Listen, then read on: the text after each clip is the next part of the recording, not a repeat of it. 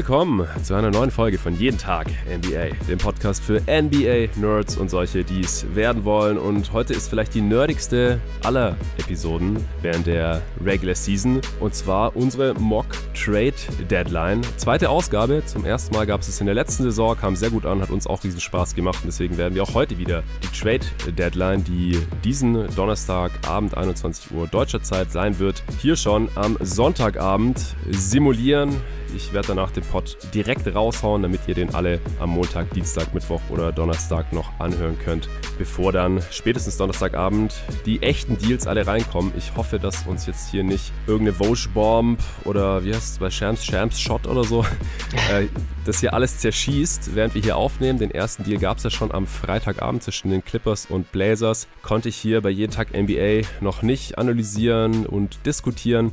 Denn ich war die letzte Woche krank. Äh, nicht nur so ein bisschen, sondern richtig fett krank. Ich hatte Covid. Die Supporter von jeden Tag NBA, die wussten theoretisch auch Bescheid. Ich habe über Steady, über die Unterstützungsplattform, eine Mail geschickt an alle und gesagt, was los ist, warum ich keine Pots aufnehmen kann, weil ich, es ging wirklich nicht. Ich lag im Bett, ich lag flach. Äh, ich hatte alle Symptome, die man da wahrscheinlich haben kann. Äh, und an Aufnahmen war wirklich nicht zu denken. Ich bin immer noch nicht wieder hundertprozentig äh, fit, bin auch noch in Isolation, aber so 90 Prozent fit, würde ich sagen. Sonst würde ich jetzt heute ja auch nicht aufnehmen. Vielen Dank für alle Genesungswünsche, die mich so erreicht haben von den ganzen Supportern und Hörern. Es haben ja auch alle geschrieben, hey, kurier dich aus, in dir Zeit, mach dir keinen Stress.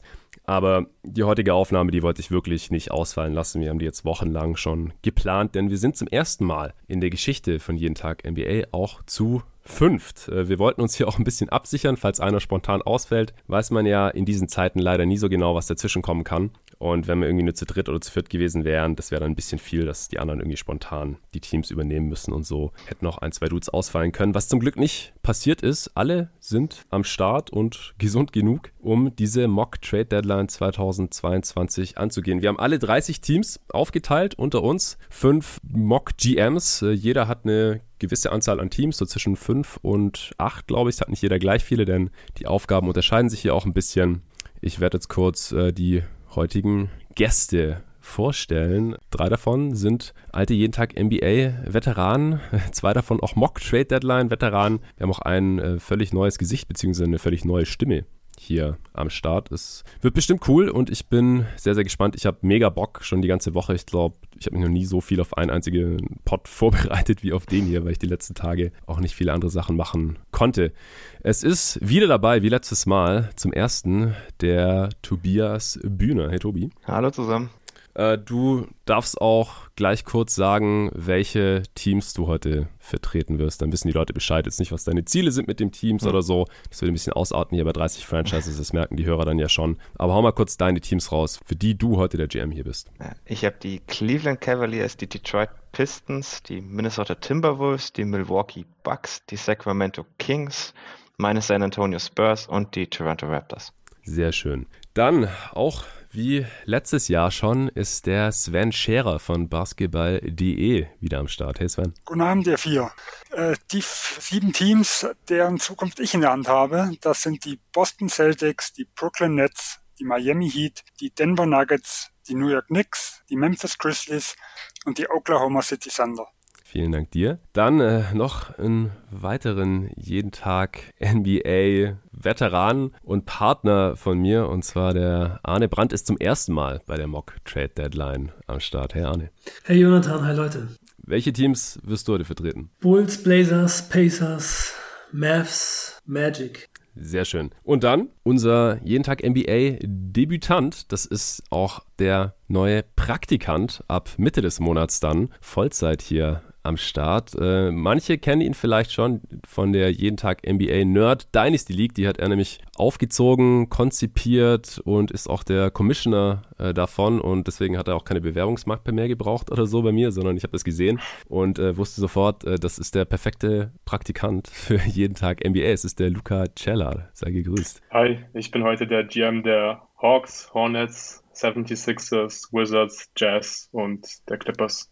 Ja, vielen Dank dir. Ja, ansonsten äh, gibt es nur noch meine Teams. Ich äh, habe auch ein paar Teams, die ich heute hier äh, ja, managen darf zur Trade Deadline, genauso wie letztes Jahr schon. Nebenbei versuche ich das Ganze hier so zu moderieren, dass man sich das anhören kann. Und falls nötig, äh, werde ich auch den Spieleragenten noch spielen, falls da mal einer konsultiert werden muss, äh, was ein Spieler von einem Trade hält, ob der da langfristig unterschreiben würde und so weiter. Äh, ich werde die Golden State Warriors, die Houston Rockets, die LA Lakers, die New Orleans Pelicans und meine Phoenix Suns vertreten. Wir machen es wieder wie letztes Mal. Wir haben äh, eine Schaufensterliste zusammen erstellt. Äh, und zwar stehen da 35 Spieler drauf die wir so ein bisschen abarbeiten werden. Wir müssen uns nicht strikt an diese Liste halten. Also wenn jetzt jemand erst auf einen anderen Spieler bieten will, erst woanders anrufen will äh, und ein Angebot machen möchte, bevor er für den Spieler, der als nächstes dran ist, laut unserer Liste, dann ist es kein Problem. Aber damit wir halt immer wissen, wo wir grob weitermachen möchten, wenn es äh, einen Trade gab oder wenn es vielleicht auch keine passenden Angebote gab für den Spieler, haben wir eben diese Liste zusammen erstellt. Da sind so die gängigen Trade-Kandidaten vor dieser Deadline drauf, beziehungsweise Spieler, wo es jetzt mit Sicherheit Calls geben wird und die wahrscheinlich auch angenommen werden von den jeweiligen Franchises, sowohl in der Realität als auch heute hier bei uns bei der Mock Trade Deadline. Ja, ich werde jetzt einfach mal den ersten Namen hier reinschmeißen. Es ist nicht gesagt, dass alle diese Spiele getradet werden. Ich glaube 35 Trades, dann wäre der Pod wahrscheinlich sieben Stunden lang. Das wird wahrscheinlich auch eher nicht zustande kommen. Ich habe nochmal geschaut, letztes Mal haben wir nicht mal die Hälfte der Spieler auf unserer damals ungefähr 30 Namen umfassenden Liste getradet. Äh, ich würde mal grob schätzen, dass wir auch eher maximal die Hälfte traden. Heute hier aber wir werden es versuchen. Wir werden natürlich auch versuchen, das so realistisch wie möglich zu machen, äh, was die Ziele der Teams angeht, was die sportlichen äh, Situationen angeht. Natürlich soll das alles auch hier CBA-konform ablaufen, also dass alle Trade-Regularien hier beachtet werden und natürlich die äh, Salary Cap-Situationen, Luxury Tax-Situationen, die ganzen Picks-Situationen, welche Picks hat dieses Team noch, das wird alles hier mit eingebaut werden. Bevor es gleich losgeht, noch ein kurzer Werbespot für den heutigen Sponsor AG1 von Athletic Greens. Von jeden Tag NBA zu jeden Tag AG1 von Athletic Greens. Der Pod schließt vielleicht deine tägliche Wissens- oder Unterhaltungslücke in Sachen NBA. AG1 kann deine tägliche Nährstofflücke schließen. Bei mir ist es jedenfalls so, seit ich jeden Tag einfach mit einem Löffel AG1 in Wasser aufgelöst anfange und so noch vor dem ersten Kaffee einen Haken hinter die allermeisten Nährstoffbedürfnisse machen kann. Das fühlt sich einfach gut an, wenn ich mich für den Rest meiner meistens stressigen Tage dann damit nicht mehr auseinandersetzen muss und meine Gesundheit so gut es geht mit AG1 unterstützen kann. Ich bin außerdem merklich fitter als früher, mental und körperlich. Es hilft der Verdauung, unterstützt das Immunsystem und boostet die Regeneration Generation. Ich bin immer noch der Meinung, für jeden Sportler oder gesundheitsbewussten Menschen ist es das Geld echt wert. Du kannst AG1 erstmal ganz risikofrei zu deiner Routine machen und bis zu 60 Tage überlegen, ob du weitermachen oder lieber deine Kohle zurückhaben willst. Du bekommst außerdem den Jahresvorrat Vitamin D und 5 Travel Packs AG1 für unterwegs dazu, wenn du jetzt über meinen Link gehst. athleticgreens.com slash jeden Tag NBA. Wenn du also Bock auf die Morgenroutine nicht nur von meiner Wenigkeit, sondern von diversen Triathleten, Olympioniken, anderen Profisportlern, Fitness- und Gesundheitsexperten hast, dann probier's einfach mal aus. Du weißt ja wahrscheinlich, wie viel LeBron in seinen Körper investiert, also könntest du ein bisschen in seine Fußstapfen treten und dir und deinem Körper mit AG1 mal was richtig Gutes gönnen. Mit einem Abo bekommst du AG1 jeden Monat an die Haustür geliefert und das Abo kann natürlich jederzeit gestoppt werden. Also auf athleticgreens.com slash jeden Tag NBA gehen, Vitamin D3 und 5 Travel Packs mit abgreifen. Den Link dazu findest du selbstverständlich wie immer auch in der Beschreibung dieses Podcasts.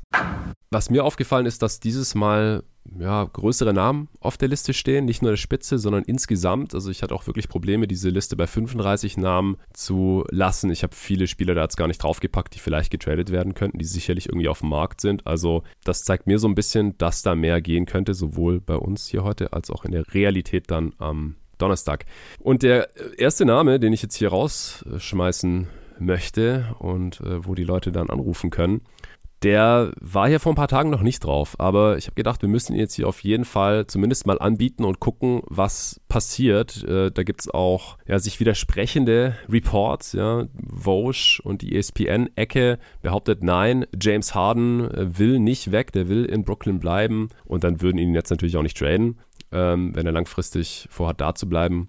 Kann im Sommer ja verlängern oder seine Player Option einfach ziehen, dann ist er nächste Saison zumindest auch noch da. Und die andere Seite, Shams Sharania, The Athletic, ja, man darf auch nicht vergessen, Shams äh, ist bei Clutch Sports unter Vertrag. Das ist dieselbe Agentur, bei der auch Ben Simmons unter Vertrag ist. Und vielleicht spielt es da auch irgendwie mit rein, dass er sagt, ja, die Nets sind durchaus mittlerweile offen, über James Harden zu verhandeln. Und äh, der erste Trade Putter, der einem da so einfällt, ist natürlich Daryl Morey, der GM der Sixers. Also, James Harden. Ja, 76ers Luca, hier. ja genau. Möchtest, ja. Du, möchtest du anrufen? Klar, klar ich ähm, möchte sehr gerne anrufen. Wie sieht es in dem Brook dann aus? Wir haben Ben Simmons, den wir gerne traden würden für James Harden. Besteht da grundsätzliches Interesse? Äh, also erstmal, wir hören uns Angebote für James Harden an. Wir sind mhm. äh, überzeugt, dass wenn alles, äh, wenn alles gut läuft, wir dieses Jahr weiterhin ein Titelfavorit mit sind, äh, auch mit James Harden. Ähm, wir glauben auch, dass im Sommer es eine schwierige Entscheidung wird für ihn. Also es wird eine 50-50-Entscheidung. Wir sind aber hundertprozentig davon überzeugt, dass wir im nächsten Sommer Ben Simmons alleine problemlos bekommen können. Also wir haben keine Angst, dass wir ihn ohne Gegenwert irgendwo verlieren. Wenn, dann ist Philadelphia unser größter Konkurrent. Deswegen äh, sprechen wir auf jeden Fall mit euch. Äh, aber ich sehe jetzt nicht, dass Ben Simmons alleine unsere Titelchance in diesem Jahr erhöht. Äh, ich sehe nicht, dass wir ein Risiko haben, Ben Simmons zu verlieren. Das heißt, wir hören uns das an, was on top zu Ben Simmons äh, geboten wird und äh, schauen dann, ob die Situation für uns dann langfristig interessanter ist, wie auf den Sommer zu warten und dann vielleicht nur Ben Simmons zu bekommen, weil dann sind wir eher in einer schlechteren Verhandlungsposition wie heute. Okay, ähm, Ben Simmons könnte aber durchaus heute noch andersweitig getradet werden, vielleicht nach Sacramento zum Beispiel. Deswegen weiß ich nicht, ob ihr auf jeden Fall im Sommer Ben Simmons bekommen könntet. Und ich glaube, dass Ben Simmons schon ganz gut zu euch passen würde. Wahrscheinlich besser als ein De'Aaron Fox zum Beispiel. Deswegen würde ich da gar nicht mehr. Ja. Äh, aber ihr kriegt ja den Cap Space äh, eh ganz schwierig zusammen ohne dass ihr alles einreißen müsst, sage ich mal im Sommer. Deswegen bleibe ich dabei. Ich glaube, Philadelphia ist keine Option für James Harden, ohne dass wir einen Deal im Sommer hinbekommen. Also als Free Agent bin ich überzeugt, dass wir ihn nicht verlieren würden nach Philadelphia. Deswegen geht es drum, was on top ist. Wie gesagt, alles andere würde ich dann drauf ankommen lassen, weil wir bauen ja auch irgendwie indirekt ein absolutes Top-Team in Philadelphia und ihr seid ja unsere Konkurrenten auch dieses Jahr, wo wir den Titel haben wollen. Äh, das wollen wir uns bezahlen lassen wenn wir euch besser machen, weil Ben Simmons wird bei euch vermutlich nicht mehr spielen und James Harden schon. Also dieser 1 zu 1 Tausch äh, wäre ganz klar eine Stärkung für euch. Und ob es für uns eine Stärkung ist, das müssen wir dann noch abwarten. Also ich glaube, so wie James Harden aktuell spielt, ist Ben Simmons eine Verstärkung für euch diese Saison. Und ich glaube, ein Sign Trade wäre auch gar kein Problem in der Offseason, also dass wir die nötigen Gehälter zusammenbekommen, gerade wenn wir Ben Simmons zum Beispiel nach Sacramento traden würden, heute an der Trade Deadline. Deswegen würde ich da, wie gesagt, nicht mehr viel drauflegen. Ich würde aber einen guten Rollenspieler in Danny Green noch anbieten, aber die jungen Assets wie Maxi und Fiber ähm, würde ich da auf gar keinen Fall in den Deal einpacken, weil ja, ich sehe nicht so ganz, dass ähm, James Harden im Sommer auf keinen Fall nach Philly wechselt, ohne dass Simmons dafür nach Brooklyn geht. Also mein Angebot, mein konkretes Angebot wäre Ben Simmons und Danny Green für James Harden und DeAndre Bembry. Das wäre für mich vollkommen uninteressant. Dann gehe ich mit Harden durch die Saison äh, und versuche den Titel dieses Jahr zu gewinnen und schau, was im Sommer passiert. Denn in Sign Trade müssen wir immer noch zustimmen. Äh, also von dem her, dann können wir uns ja auch ein bisschen aussuchen, was wir haben möchten. Ja, aber verlieren wollt ihr ihn ja. Ja, wohin? Wahrscheinlich nicht im Sommer. Nach Detroit? Nach OKC. Ja, mal gucken, was heute noch passiert. Aber ja, also wie gesagt, Danny Green äh, würden wir noch würden wir noch hinzufügen zu dem Deal, aber die jungen Spieler. Also wir bräuchten deutlich in Philadelphia. Damit wir da, damit ja, wir da was, überlegen, was, was, was bräuchtet ihr denn? Also was, was wäre denn ein Deal, der für euch interessant sein also könnte? Der interessanteste Name ist natürlich ein Tyrese Maxi, mhm. was nochmal oben drauf käme äh, und dann noch ein Draft-Pick. Damit wären wir dann zum Beispiel zufrieden. Ja, damit wären wir heute nicht zufrieden, deswegen werden wir wahrscheinlich bis zum Sommer warten. ja, also wir können auch noch über einen Cybull und zwei Draft-Picks reden. Das wäre aber so, und zwei Draft-Picks. Genau, und der zweite ist ja ein bisschen, also da ihr ja euren bis 26 geschützt habt, ähm, mhm. der, der müsste zwei Jahre später fallen und könnte ja auch komplett gar nicht nach Brooklyn gehen. Äh, aber es wäre ja theoretisch möglich, sag ich mal, den 23er und den zwei Jahre nach dem OKC-Trade noch zu machen. Und wie gesagt, ein Cybul und in Green könnten wir mit reinnehmen, müssten wir nicht unbedingt. Es kommt halt darauf an, ob ihr das Gehalt noch loswerden wollt oder nicht, weil sonst wird es für euch teuer. Ja, das würden wir gerne loswerden. Ich glaube, Danny Green könnte euch auch diese Saison noch helfen, aber das ist für uns leider zu teuer. Also zwei Draftpicks plus Fiber, da glaube ich, werden wir im Sommer nochmal telefonieren. Dann werden wir im Sommer falls Ben Simmons noch in Philadelphia spielt. Okay, dann äh, kommen die Sixers und Nets da jetzt wohl heute, was Harden angeht, nicht zusammen. Ich nehme an, dass sonst auch niemand für Harden anrufen möchte. Dann äh, wird es keinen James Harden-Deal geben. Dann würde ich sagen, kommen wir doch zum nächsten Namen hier auf der Liste. Das ist auch ein Name, den ich jetzt vor ein paar Tagen vielleicht noch gar nicht draufgepackt hätte. Da gab es jetzt die ersten Gerüchte, dass zwar die Wizards kein Interesse haben, Bradley Beal zu traden, aber vielleicht überlegen sich das ja nochmal anders, äh, wenn er nicht nur zu seinen Freunden im Inner Circle, zu seinen Vertrauten sagt, ja, er könnte sich schon vorstellen, vielleicht doch nicht langfristig bei den Wizards zu bleiben, wie er es jetzt immer beteuert hat öffentlich, sondern das auch zu den Wizards äh, im Front Office mal kommuniziert. Vor allem, wenn er irgendwie Wind davon bekommen sollte, dass äh, irgendwie ein Team, wo er dann in einer tollen Situation wäre, wie auch immer die dann aussehen sollte, vorhat, für ihn zu traden. Auch er kann im Sommer aus seinem Vertrag aussteigen oder seine Play Option ziehen über 34 Millionen, 34,5 Millionen. Er äh, könnte im Sommer dann entweder bei den Wizards oder wo auch immer er dann ist, falls er jetzt getradet wird, für 241 Millionen über fünf Jahre resignen oder einen Vierjahresvertrag über 180 Millionen woanders einfach unterschreiben. Das heißt, auch er könnte im Sommer ersatzlos weg sein. Ähnliche Gefahr wie bei James Harden auch wenn er öffentlich immer wieder beteuert hat, dass er bei den Wizards äh, bleiben möchte, dass er seine Karriere nur für eine Franchise gespielt haben möchte und so weiter und so fort. Äh, möchte jemand für Bradley Beal anrufen?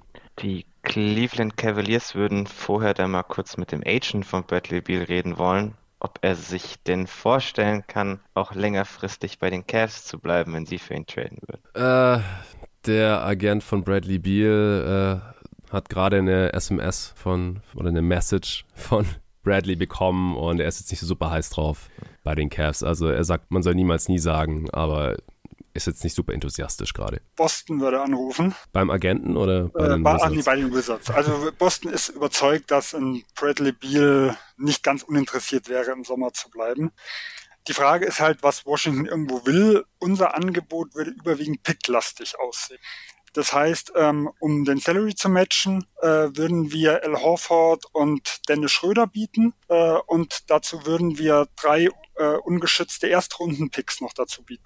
Also wir würden gerne Bradley Beal langfristig halten. Hört sich zwar nicht so schlecht an, drei ungeschützte First-Round-Picks, aber bevor wir hier anfangen zu verhandeln, würde ich gerne nochmal Bradley Beals Agenten anrufen und da mal nachfragen, wie es aussieht, ob er, ob er denn gerne in Washington bleiben würde im Sommer, also langfristig unterschreiben will. Jetzt war er schon so lange loyal zu uns, deswegen wollen wir ihn jetzt nicht traden, wenn er jetzt nicht wirklich mit dem Wunsch zu uns kommt und sagt, dass er die Wizards verlassen will und getradet werden möchte. Bradley Beal kommt nicht mit dem Wunsch und sagt, er möchte jetzt getradet werden. Er hat, stand jetzt vor, im Sommer die 240 Millionen zu nehmen.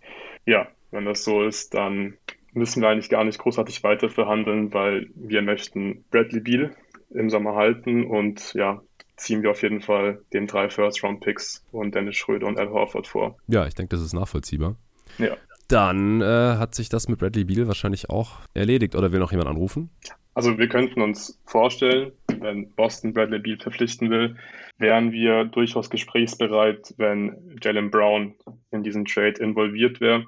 Ja, also ja, ich weiß nicht, Tatum Brown funktioniert aktuell auch nicht so gut. Vielleicht funktionieren Tatum und Bradley Beal besser. Also wenn das für euch interessant sein könnte, dann wären wir da durchaus gesprächsbereit. Da bin ich nicht unbedingt verhandlungsbereit. Also mir gefällt äh, mhm. Brown auf dem jetzigen Vertrag besser, wie Beal äh, der nächste Vertrag sein sollte. Ähm, also das ist für uns noch uninteressant. Wenn wir Beal so mit hinzubekämen, wäre das in Ordnung. Äh, wenn ein Jalen Brown über die Ladentheke geht, dann wäre das für mich ein absoluter, sag ich mal, Gegenwert für einen, äh, für einen Superstar-Trade. Äh, äh, und das ist für mich Bradley Beal nicht. Er ist eher so ein bisschen zweite Reihe. Er hat in diesem Jahr auch gezeigt, ja, dass er so diese alleine Leaderrolle, mit der er nicht so klarkommt und ich hätte ihn gern mit im Boston-Ding, wo ich dann einfach ein bisschen flexibel bin und wo ich dann schauen könnte, welche Kombinationen passen und wo kann ich dann später nochmal was verändern.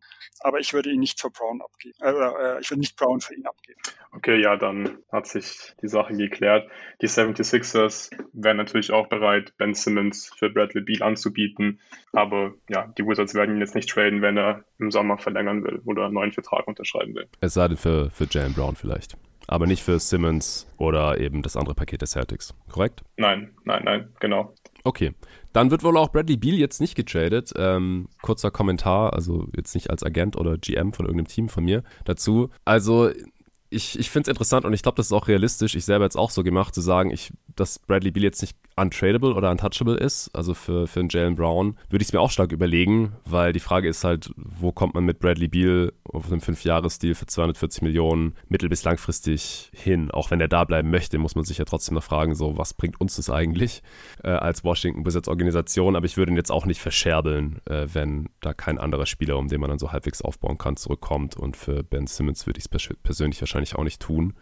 Also wenn da jetzt einer von euch noch jetzt hier als äh, er selber einen Kommentar zu hat, nicht als GM von einem anderen äh, Team, dann immer gerne raushauen. Ich würde sagen, das machen wir immer nach getätigten Trades vor allem, aber ich glaube jetzt bei Bradley Beal und auch bei James Harden ist es schon sinnvoll. Auch da konnte ich es nachvollziehen, dass Philly, ähm, wenn es jetzt quasi einen No-Brainer-Deal gibt, wo keiner von den jungen Spielern mit im Paket ist oder unendlich viele Picks, äh, im Prinzip nur Simmons und Filler oder so, dass man das dann jetzt macht. Äh, aber ansonsten vielleicht nicht überbezahlt jetzt äh, und, und hofft, dass man ihn im Sommer dann äh, günstiger bekommen kann, entweder weil man unendlich viel Salary frei macht, was rein theoretisch schon irgendwie möglich ist, äh, oder dann halt in einem Sign Trade, wenn, wenn die Nets dann halt wirklich äh, vor der Situation stehen und sagen, hey, Harden will nicht bleiben.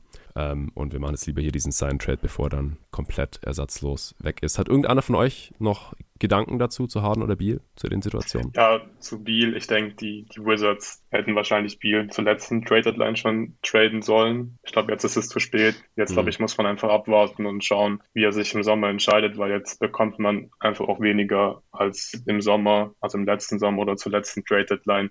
Und wenn Beal schon andeutet, dass er sich vorstellen kann, in, also einen neuen Vertrag zu unterschreiben, dann glaube ich, macht es keinen Sinn, ihn jetzt für Schröder, Horford und drei First-Round-Picks zu traden. Ich glaube, bei Bradley Beal ist es ja auch so, er hat ja auch noch die Option wie ein James Harden, zu sagen, genau, äh, ja. ich opte in in den Vertrag, werde dann getradet, dann hat er einen 15% Trade-Bonus, wo, wo er ja für mhm. ein Jahr sein Gehalt äh, nahe Maximum, sag ich mal, nach oben pushen kann. Und ein halbes Jahr später kann er ja dann vier Jahre verlängern. Also so bekäme er ja auch ungefähr seinen Fünf-Jahres-Stil äh, über Maximum woanders und könnte sich dann so ein bisschen die Situation aussuchen und müsste ja gar nicht wählen zwischen den drei, vier Teams, die vielleicht äh, Max, Max Cap Space irgendwo bieten könnten. Also ich denke, Washington mhm. hat im Sommer genau wie Brooklyn noch eine gute Option, da was rauszuholen. Ja, ich glaube vor allem, dass Bradley Beal auch für die Wizards sozusagen diese Option ziehen würde und dafür sorgen würde, dass die Wizards noch einen Gegenwert für ihn bekommen würden. Bei Harden bin ich mir da gar nicht so sicher. Klar, da muss man wahrscheinlich einen Sign and Trade machen, aber ich kann mir jetzt nicht vorstellen, dass Bradley Beal im Sommer einfach sagt, ja, okay, ich hau jetzt ab und die Wizards gehen leer aus, sondern dass er da wahrscheinlich die Option zieht und dafür sorgen wird, dass die Wizards, wie gesagt, noch einen Gegenwert für ihn bekommen. Ja, zumal man Beal ja dann auch ein halbes Jahr später, wenn er seinen Vertrag für 240 Millionen unterschrieben hat,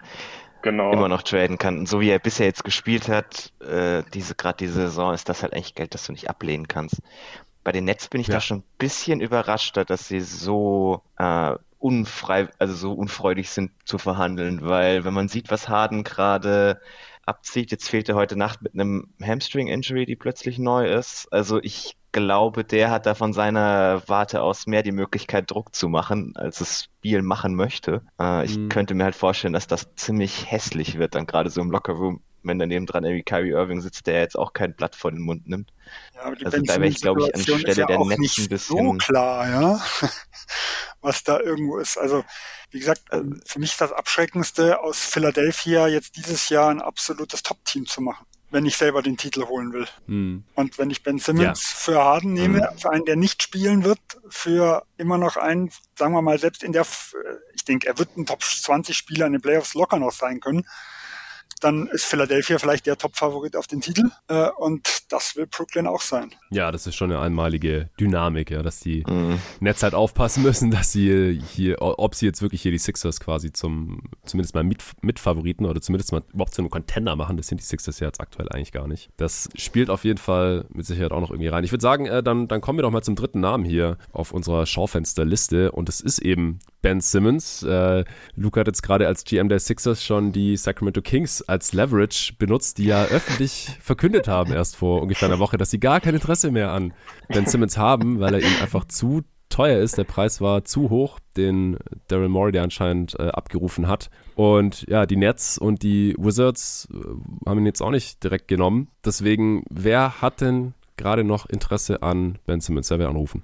Ja, die Kings würden da mal vorsichtig nachfragen, ob sich der Preis von Daryl Morey vielleicht inzwischen auf ein etwas halbwegs realistisches Niveau bewegt hat. Der Großteil unseres Angebots würde sich vermutlich darum drehen, dass wir euch auch noch Tobias Harris abnehmen könnten, weil so wie ich die Verhandlungen zwischen euch und den Netz rausgehört habe, wäre es für euch ja doch sehr interessant, wenn ihr im Sommer das Druckmittel hättet, dass ihr theoretisch auch lauter Verträge habt, die ihr relativ leicht loswerden könnt, also dann Cap Space schaffen könnt. Und das ist Tobias Harris halt gar nicht. Während wir, glaube ich, genug solcher Spieler haben, so wie ich euch jetzt verstanden habe, ist die Aaron Fox für euch gar nicht so interessant. Äh, deswegen haben wir ja auch schon liegen lassen, dass äh, Fox der, der zentrale Teil unseres Aufbaus wird. Das haben wir natürlich erst gemacht, nachdem wir euch gefragt hatten das letzte Mal. das heißt also, so, was ich mir vorstellen würde, wäre ein, ein Angebot rund um Harrison Barnes, Buddy Hield, Marvin Bagley und Davion Mitchell für Ben Simmons, Tobias Harris und Jaden Springer. Jaden Springer muss man Ja, uns, uns wäre natürlich äh, Harden lieber als Darren Fox, aber falls wir Ben Simmons nach Sacramento traden sollten, dann muss für uns Fox in diesem Deal auch involviert sein. Dann könnten wir uns halt vorstellen, im Sommer Fox nach Brooklyn zu traden, äh, wir hatten jetzt eher ein Paket um Fox plus Buddy Heels und Harrison Barnes für Ben Simmons und Tobias Harris gedacht. Tobias Harris ist natürlich überbezahlt, aber ich glaube, der könnte euch sogar helfen, ins Play-In zu kommen. Ja, das wäre so unser Framework, den wir jetzt euch mal vorschlagen würden. Also Ben Simmons, Harris für Barnes, Hield und Garen mhm. Fox. Und wir sind ein bisschen realistischer geworden. Ihr müsst keine Picks mehr nach Philly schicken. Also wir würden das so ziemlich straight up wahrscheinlich machen. Ja, das finden wir, glaube ich, wieder schwierig. Also ich würde Darren Fox und Ben Simmons vom Value her relativ ähnlich sehen. Äh, ich ben bin Simmons ist All-Star gewesen. Ich glaube, dass, ja, dass Ben Simmons der All-Star, ja. All-Star im Osten. Das, ja. Naja. Ja. und All-NBA. Ja. ja, toll. Weiß auch kein Mensch warum, aber lassen wir das. Playoff-Erfahrung. Also, ich sag mal so, also von meiner Warte aus ist der Unterschied zwischen Fox und Simmons nicht groß genug, um den Harris-Vertrag zu schlucken. Der Unterschied ist vielleicht nicht groß genug, aber ich glaube, der Fit könnte für euch auch interessant werden. Ich glaube, dass Simmons und Halliburton besser zusammenpassen mm. als Fox und Halliburton. Oder seht ihr das anders? Weil das so richtig erfolgreich seid ihr damit bislang ja nicht gewesen. Ja, die Frage ist, wie erfolgreich man mit Ben Simmons ist. Aber lass, lassen wir das mal dahingestellt. Nee, also ich glaube, der Fit ist nicht wirklich besser, weil gerade wir haben Halliburton in den letzten Wochen gesehen, dass er deutlich mehr mit dem Ball machen kann und Fox, auch wenn er kein guter Offboard-Spieler ist, ist er immer noch um Welten besser als Ben Simmons. Und auch unser ganzer Frontcourt passt besser zu dem, was wir jetzt gerade haben. Also wir könnten uns einen Trade Fox gegen Simmons Trade Up durchaus vorstellen. Vielleicht mit kleineren Assets von unserer Seite noch. Da können wir uns aber definitiv nicht vorstellen, Tobias Harris noch aufzunehmen. Also straight up könnten wir uns das Ganze nicht vorstellen. Wir wären aber durchaus gesprächsbereit, wenn wir jetzt sagen würden, okay, Simmons und Fox als die Framework, wir nehmen mal Tobias Harris raus weil den Contract nicht schlucken wollt. Dafür würden wir dann aber gerne ja, Harrison Barnes und Jaron Fox haben. Da müssen wir ein bisschen schauen, wie wir es mit der Salary machen. Picks müssten wir vielleicht auch nochmal schauen, ob wir da noch was, ob wir da noch was ähm, hinzufügen müsst zu dem Deal. Wie sieht's da bei euch aus? Also Barnes und Fox für Simmons plus eventuell ja, Picks. Also Barnes, Barnes und Fox für Simmons fänden wir relativ interessant. Wir rechnen bei Barnes jetzt mal so einem Value von ungefähr zwei First-Round-Picks. Ich glaube, das ist relativ realistisch, wenn man so die Wings der, der letzten Jahre auf einem ähnlichen Niveau gesehen hat. Das hieße dann aber, dass wir da keine Picks mehr hinzufügen würden. Also zwei, zwei Firsts sind das Maximum, was wir irgendwie auf Fox draufschmeißen würden, um Ben Simmons zu bekommen. Und so ungefähr würden wir Barnes halt vom Value her einschätzen. Okay, also ihr würdet theoretisch Fox plus zwei First-Round-Picks für Simmons machen oder Barnes und Fox plus Simmons plus halt die nötige Salary. Ja, genau. Was das Salary ist. Ja, das, das ist uns wahrscheinlich zu wenig. Das ist uns zu wenig. Auch für dieses Jahr wird es wahrscheinlich die Championship Odds nicht äh, genug erhöhen, dass es für uns jetzt Sinn macht. Wahrscheinlich warten wir da lieber, was im Sommer in Brooklyn passiert. Und das, das andere Framework ohne Fox, auch mit Picks, wäre keine Option für euch. Also ohne Fox wäre gar keine Option für uns. Okay. Also ich glaube, wir brauchen auf jeden Fall in Anführungszeichen einen Star, den wir dann theoretisch für einen noch größeren Star traden könnten in der nächsten Saison oder in der Offseason. Ich glaube, mit Barnes und zwei First-Round-Picks wird es wahrscheinlich schwierig, einen Star zu bekommen. Richtig, kommen wir da an der Stelle nicht weiter. Ja, sieht leider ganz danach aus. Gibt es denn noch andere Interessenten? Will noch jemand anrufen für Ben Simmons, die Wolves oder Pacers? Ja, die, Tim die, die Timberwolves wären generell auch interessiert. Das Problem ist, dass das Framework ein recht ähnliches wäre. Also es würde sich um Torian Prince, Malik Beasley und dann vielleicht irgendwie Jaden McDaniels und zwei Protected Firsts oder so für Ben Simmons drehen. Ein Star abzugeben haben wir an der Ecke auch nicht und das scheint ja das zu sein, was Philly möchte. Insofern glaube ich, kann man das Gespräch auch relativ kurz halten. Ja, genau. Also wenn da Ben Towns und Anthony Edwards, also nicht Nein. beide, aber einer von beiden Nein. drin sind, dann Nein. müssen wir da gar nicht großartig drüber reden. Daryl Morey bleibt hart hier. Äh, ja, Arne. Ja, gibt es eine Möglichkeit für die Pacers, in, den, in das Geschäft einzusteigen oder sind die Pacers-Spieler nicht interessant? Die Pacers-Spieler sind für uns nicht interessant genug. Ich weiß nicht, ob ein Team Interesse an Sabonis hat. Könnte ich mir theoretisch einen Free-Team-Deal vorstellen. Wie sieht es da aus bei den anderen Teams? Jemand Lust auf Sabonis? All-Star Sabonis? Crickets oder was? Keiner, keiner will den zweimaligen All-Star Domantas Sabonis.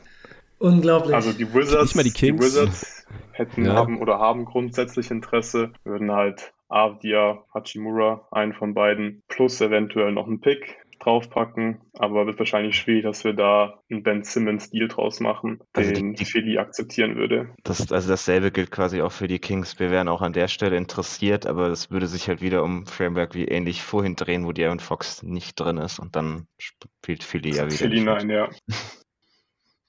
Ja, und die Pacers würden für Sabonis auch schon ein bisschen mehr haben wollen als Hachimura und wer was Afdia und einen Pick. Also wenn das die Spiele sind, müssten schon. Ja, müssten wir sowieso mit OKC nochmal verhandeln wegen Pick Protections. Wir können gerade nur den 2028er First Round Pick traden. Ist vielleicht auch besser für euch, ist wertvoll, wer weiß, was in sechs Jahren ist. Aber wird auf jeden Fall schwierig, da zwei First Round Picks in den Deal einzupacken. Ja, ich habe das Gefühl, es ist nicht möglich, dass wir da zusammenkommen. Wenn jetzt kein Team wirklich Interesse an Sabonis äußert, dann würden die Pacers ja, ihn also erstmal behalten. Ohne diesen Free-Team-Trade, das ist quasi das Kernstück, wäre irgendwie Harrison Barnes für Domantas Sabonis. Wäre vom Fit her für euch wahrscheinlich deutlich passender. Aber Unmengen an Picks würden wir da definitiv auch nicht dazu schmeißen. Mhm. Ja, ist die Frage, ob wir jetzt schon über Sabonis reden oder ob wir das gleich. Ja, komm, ihr, ihr, seid schon halb dabei. Macht mal Sabonis kurz fertig, das wäre sowieso der nächste oder übernächste auf der Liste und dann können wir eventuell wieder auf Ben Simmons zurückkommen, aber das sah jetzt auch nicht so aus, als wäre da äh, ein Deal jetzt kurz vor dem Abschluss. Von daher macht ruhig mal Sabonis erstmal, ob ihr, ob ihr da irgendwas. Also was würdet ihr euch denn an, also rein vom Salary passen Sabonis und Barnes natürlich zusammen, was würdet ihr euch denn da on top vorstellen, so vom Value her? Ja, also Sabonis ist natürlich schon zweimal All-Star, wie schon gesagt, und er ist im Moment unser bester Spieler. Wir könnten natürlich dann Turner behalten und trotzdem noch ein gutes Team aufbauen. Also Harrison Barnes ist schon ein guter Win-Now-Spieler, auch jemand, den wir in unserem Markt nicht unbedingt so leicht kriegen könnten. Ja. Wie, wie sieht's denn mit den Picks aus? Würdet ihr zwei Firsts drauflegen für Sabonis? Hm, was, was haltet ihr denn von Davion Mitchell? Lottery-Pick dieses Jahres. Ist rein von dem, was ihr an Spielern sucht im Draft in den letzten Jahren, passt er da ziemlich genau rein. Hochproduktiv am College, hat einen gewissen Namen, scheint mir die Sorte von jungem Spieler zu sein, die äh, die Pacers in den letzten Jahren sehr mit sehr viel Wert versehen haben. Ja, er ist ein hoher Pick, aber er ist auch ein ungewöhnlicher hoher Pick, würde ich mal sagen. Er ist sehr klein und wir sind nicht so unbedingt überzeugt von ihm. Aber also Davian Mitchell mit dazu und dann vielleicht noch ein ungeschützter Kings-Pick, ungeschützter Kings First. ungesch ungeschützte Kings First sind ein ganz, ganz schwieriges Thema.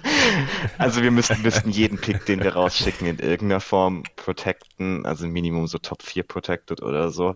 Man weiß ja nie, was, was so an Verletzungen mitspielt wir würden uns mal so ganz vage irgendwie in der Runde, dass, nicht, dass das jetzt ausartet, immer mal so umhören, wie so der Value von Vishon Holmes ist, was da die anderen GMs sich vorstellen, ob irgendjemand vielleicht bereit wäre, ein First, müssen das ja nicht festmachen, aber einen First, so vom Value her einen First zu traden, dass man vielleicht diesen First, den wir dort bekommen, den zusammen mit Davion Mitchell in den Trade für The Bonus werfen könnten.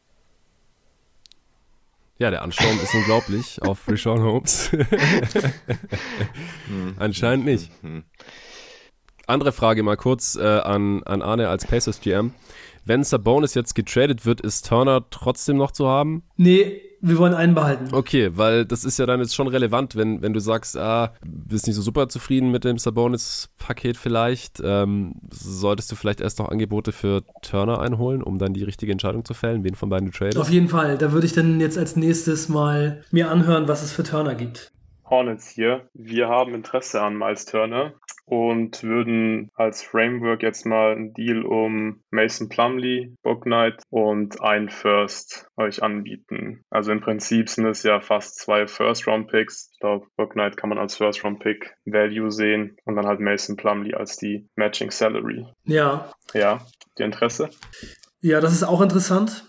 Wäre es auch möglich, anstatt dem First PJ Washington vielleicht zu bekommen? Wäre möglich, PJ Washington zu bekommen, dann wird es aber schwierig mit Book Knight. Ich weiß nicht, wer euch da, also wer ist euch da lieber, Book Knight oder PJ Washington? Nee, ich meinte ja ähm, Plum. Ich weiß, Book Knight. beide wahrscheinlich haben. Ja. Genau. Beide wollen wir nicht abgeben für Turner. Hat nur noch ein Jahr Vertrag, ist gerade verletzt. Wer weiß, ob er diese Saison überhaupt noch spielt. Von daher wäre das schon sehr, sehr teuer für uns. Ein Pick, Book Knight und PJ Washington. Ja, es ist halt schon so, dass er gerade verletzt ist, aber wir wollen ihn nicht, weil er verletzt ist, für weniger Wert abgeben. Also es ist eine Stress-Reaction. Er wird wahrscheinlich nach der Trade-Deadline schon wieder für uns spielen. Ja, hört sich halt alles nicht so gut an, weil es ist bei einem Big Man Fußverletzung, ein Jahr Vertrag, er wird wahrscheinlich wieder spielen. Ähm, vor der Verletzung hätten wir mit Sicherheit mehr geboten. Ich finde das nicht schlecht, dieses Angebot.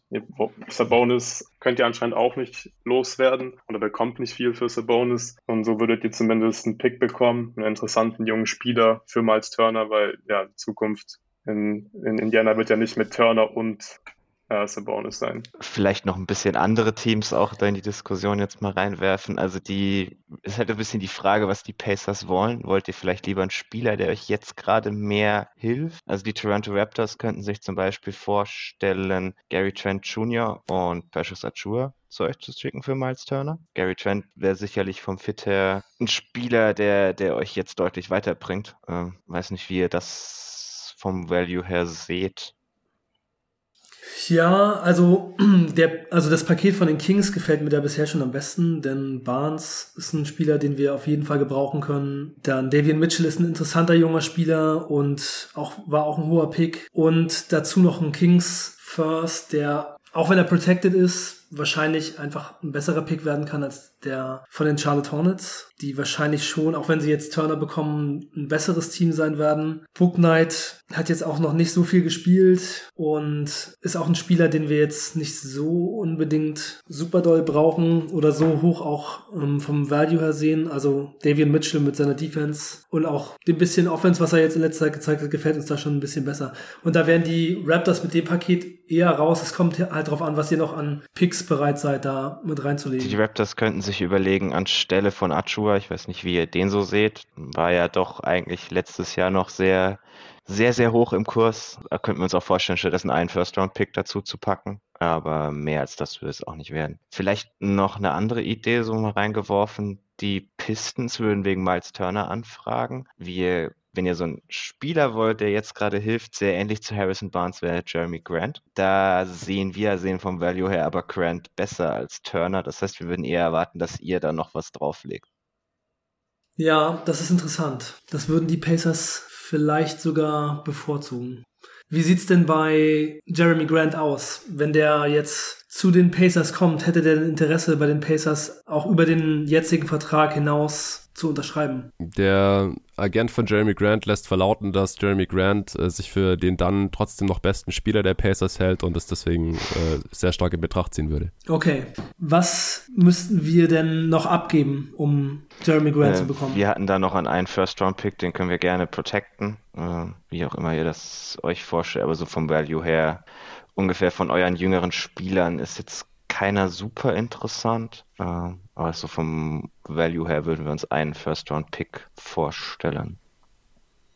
Okay, also das bedeutet, ich habe die Wahl, entweder Harrison Barnes zu nehmen, dazu Davian Mitchell und einen First, oder Jeremy Grant zu nehmen und einen First selber abzugeben. Das eine ist halt Turner und das andere Sabonis. Ja. Die Pelicans sind auch an Miles Turner interessiert, wollte ich hier noch äh, mal in den Raum geworfen haben, bevor du schon zur Entscheidung schreitest. Mhm. Also sehr interessiert. Müsste man aufbauen, um wahrscheinlich vom Gehalt her hinzukommen, äh, Valen Schooners und dann ein von Nikhil Alexander Walker oder Kyra Lewis, der gerade verletzt ist, aber kannst du dir aussuchen, wenn du einen von den beiden haben möchtest. Und dann haben die Pelicans einen Haufen First Rounder und würden da auf jeden Fall noch einen reinschmeißen. Also wir haben zwei Unprotected von den Bucks, 25 und 27 zum Beispiel. Wir haben außer den diesjährigen alle eigenen Picks. Ähm, die würden wir aber gerne schützen wollen. Und wir haben noch einen Haufen Lakers-Picks aus dem Anthony Davis-Trade. Also da würden wir auf jeden Fall noch einen mit reinpacken. Also Valenciunas, Nikhil Alexander Walker plus einen First zum Beispiel. Ja. Mhm. Ja, dann hätten wir natürlich wieder zwei Center und äh, so ein bisschen das gleiche Problem wie vorher. Kannst auch beide traden, Sabonis und Turner.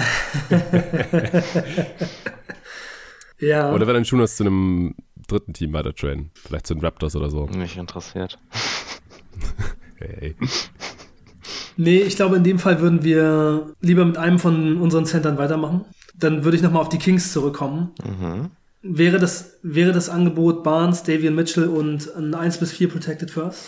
Sagen wir 1 bis 8. Gehen jetzt davon aus, dass wir die, dieses Jahr mit Sabonis natürlich die Playoffs noch erreichen, äh, wie wir das jedes, jedes Jahr und annehmen. Aber was, was passiert dann mit dem Pick danach?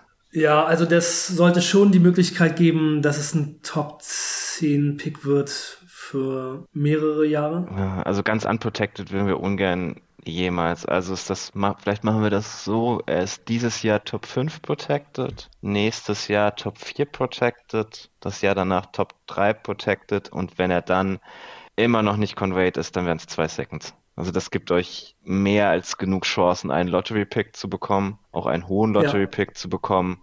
Äh, aber es ist für uns nicht die Gefahr dabei, dass der, dass der Kings-Pick durch die Ewigkeit schwirrt, wie es dann am Ende irgendwie bei Markel Fultz und Jason Tatum der Fall war und wir uns lächerlich machen. Okay. Und ähm, ist Harrison Barnes denn auch interessiert daran, für die Indiana Pacers zu spielen? Ja.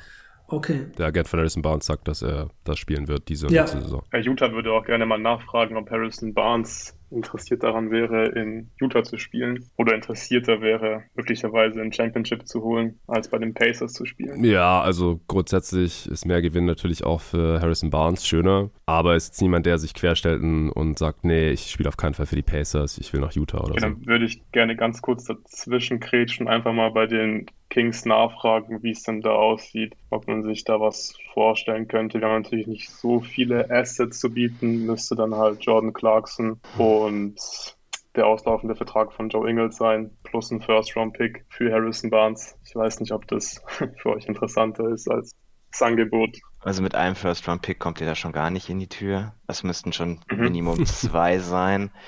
Da kriegt ihr wieder ein bisschen Probleme mit euren Protections da würden wir dann erwarten, dass ihr OKC den Pick, äh, dass ihr euch ja. mit OKC irgendwie einigt, dass dieser Pick. Ja, wie sieht's da aus bei OKC? Sicher, also, sicher wenn ihr den gleich unprotected machen wollt, äh, im ersten Jahr sind wir dabei. Okay, und was ist euer Preis dafür? Das macht ihr bestimmt nicht umsonst. Oder macht es umsonst?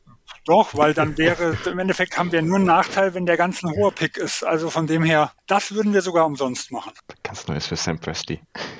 Okay, ihr würdet ihn einfach unprotecten. Wir würden den äh, einfach unprotecten dann. Das hört sich schon mal gut da an. sehen wir jetzt nicht das Risiko, sonst werden wir wahrscheinlich einen mittleren Pick bekommen. Weil entweder ist Utah gut und dann sehe ich schon das Risiko, Mhm. dass das ein Pick in den 20ern eh wird. Dann spielt es gar keine Rolle, was wir daraus machen. Äh, und wenn Utah bis dahin zusammenfällt, weil Donovan Mitchell die Schnauze voll von Rudy Gobert hat und Gobert von Donovan Mitchell, dann sehen wir die Chance, dass wir auch dann schon, äh, dass dann Utah sich vielleicht noch sogar noch nicht rehabilitiert hat, weil Utah ist an sich eine gute Organisation und dann finden wir einen frühen Unprotected eigentlich interessanter wie ein Protection bisher. Ja, dann würden wir das wahrscheinlich so machen, wenn die Kings zwei First-Round-Picks plus Jordan Clarkson den auslaufenden Vertrag von Joe Ingles annehmen würden. Also die beiden Picks müssten dann beide unprotected sein, weil sonst ja auch wieder die Gefahr Können wir da vielleicht noch eine Protection besprechen? Vor allem bei dem späteren. Das Problem ist, der spätere ist ja der 28er. Das heißt, Mhm. wie auch immer wir den protecten würden, er Ja, müsste ja, in ja. Seconds protecten und das kommt für uns nicht in Frage. Also sie müssten beide unprotected sein. Dann wäre das plötzlich ziemlich spannend. Ja, Brooklyn würde auch gerne noch ein Angebot machen für Harrison Barnes. Wir würden bieten äh, Joe Harris, Nick Claxton und den 28er unprotected. Uh. Mhm, auch nicht schlecht. Äh, Ich glaube, da gefällt mir das Utah-Offer ein bisschen besser. Nick Claxton hat jetzt für uns nicht den Riesen-Value, um ehrlich zu sein. Kannst du nochmal wiederholen, Tobi, was hat äh, Utah nochmal angeboten? Den 26er und den 28er First Unprotected. Das fänden wir, glaube ich, als. Jetzt haben wir natürlich immer so ein bisschen den Druck, dass wir eigentlich dieses Jahr gut sein müssen von unserem Owner. Also wir würden vielleicht nochmal ganz kurz mit den Pacers reden. Ihr habt ja gerade gehört, dass wir offensichtlich bessere Offer auf dem Tisch haben. Habt ihr vielleicht auch noch Interesse an dem Deal, wenn wir sagen, es ist nur Barnes und Davion Mitchell ohne den First? Nee, dann sind wir raus. Okay. Nee, dann würden wir, glaube ich, auf Utah zurückkommen und den Deal so machen. Äh, Ihr schickt, Ja, also- lass, lass mich nochmal ganz kurz zusammenrechnen. Ihr schickt Ingels und Clarkson. Clarkson Ingles. Ja. Ja, okay, das passt. Da bleiben wir gerade eine Million unter der Text. Das, das funktioniert. das können wir natürlich auf gar keinen Fall. Wir können keine Textzahlen. Wo kommen wir da hin?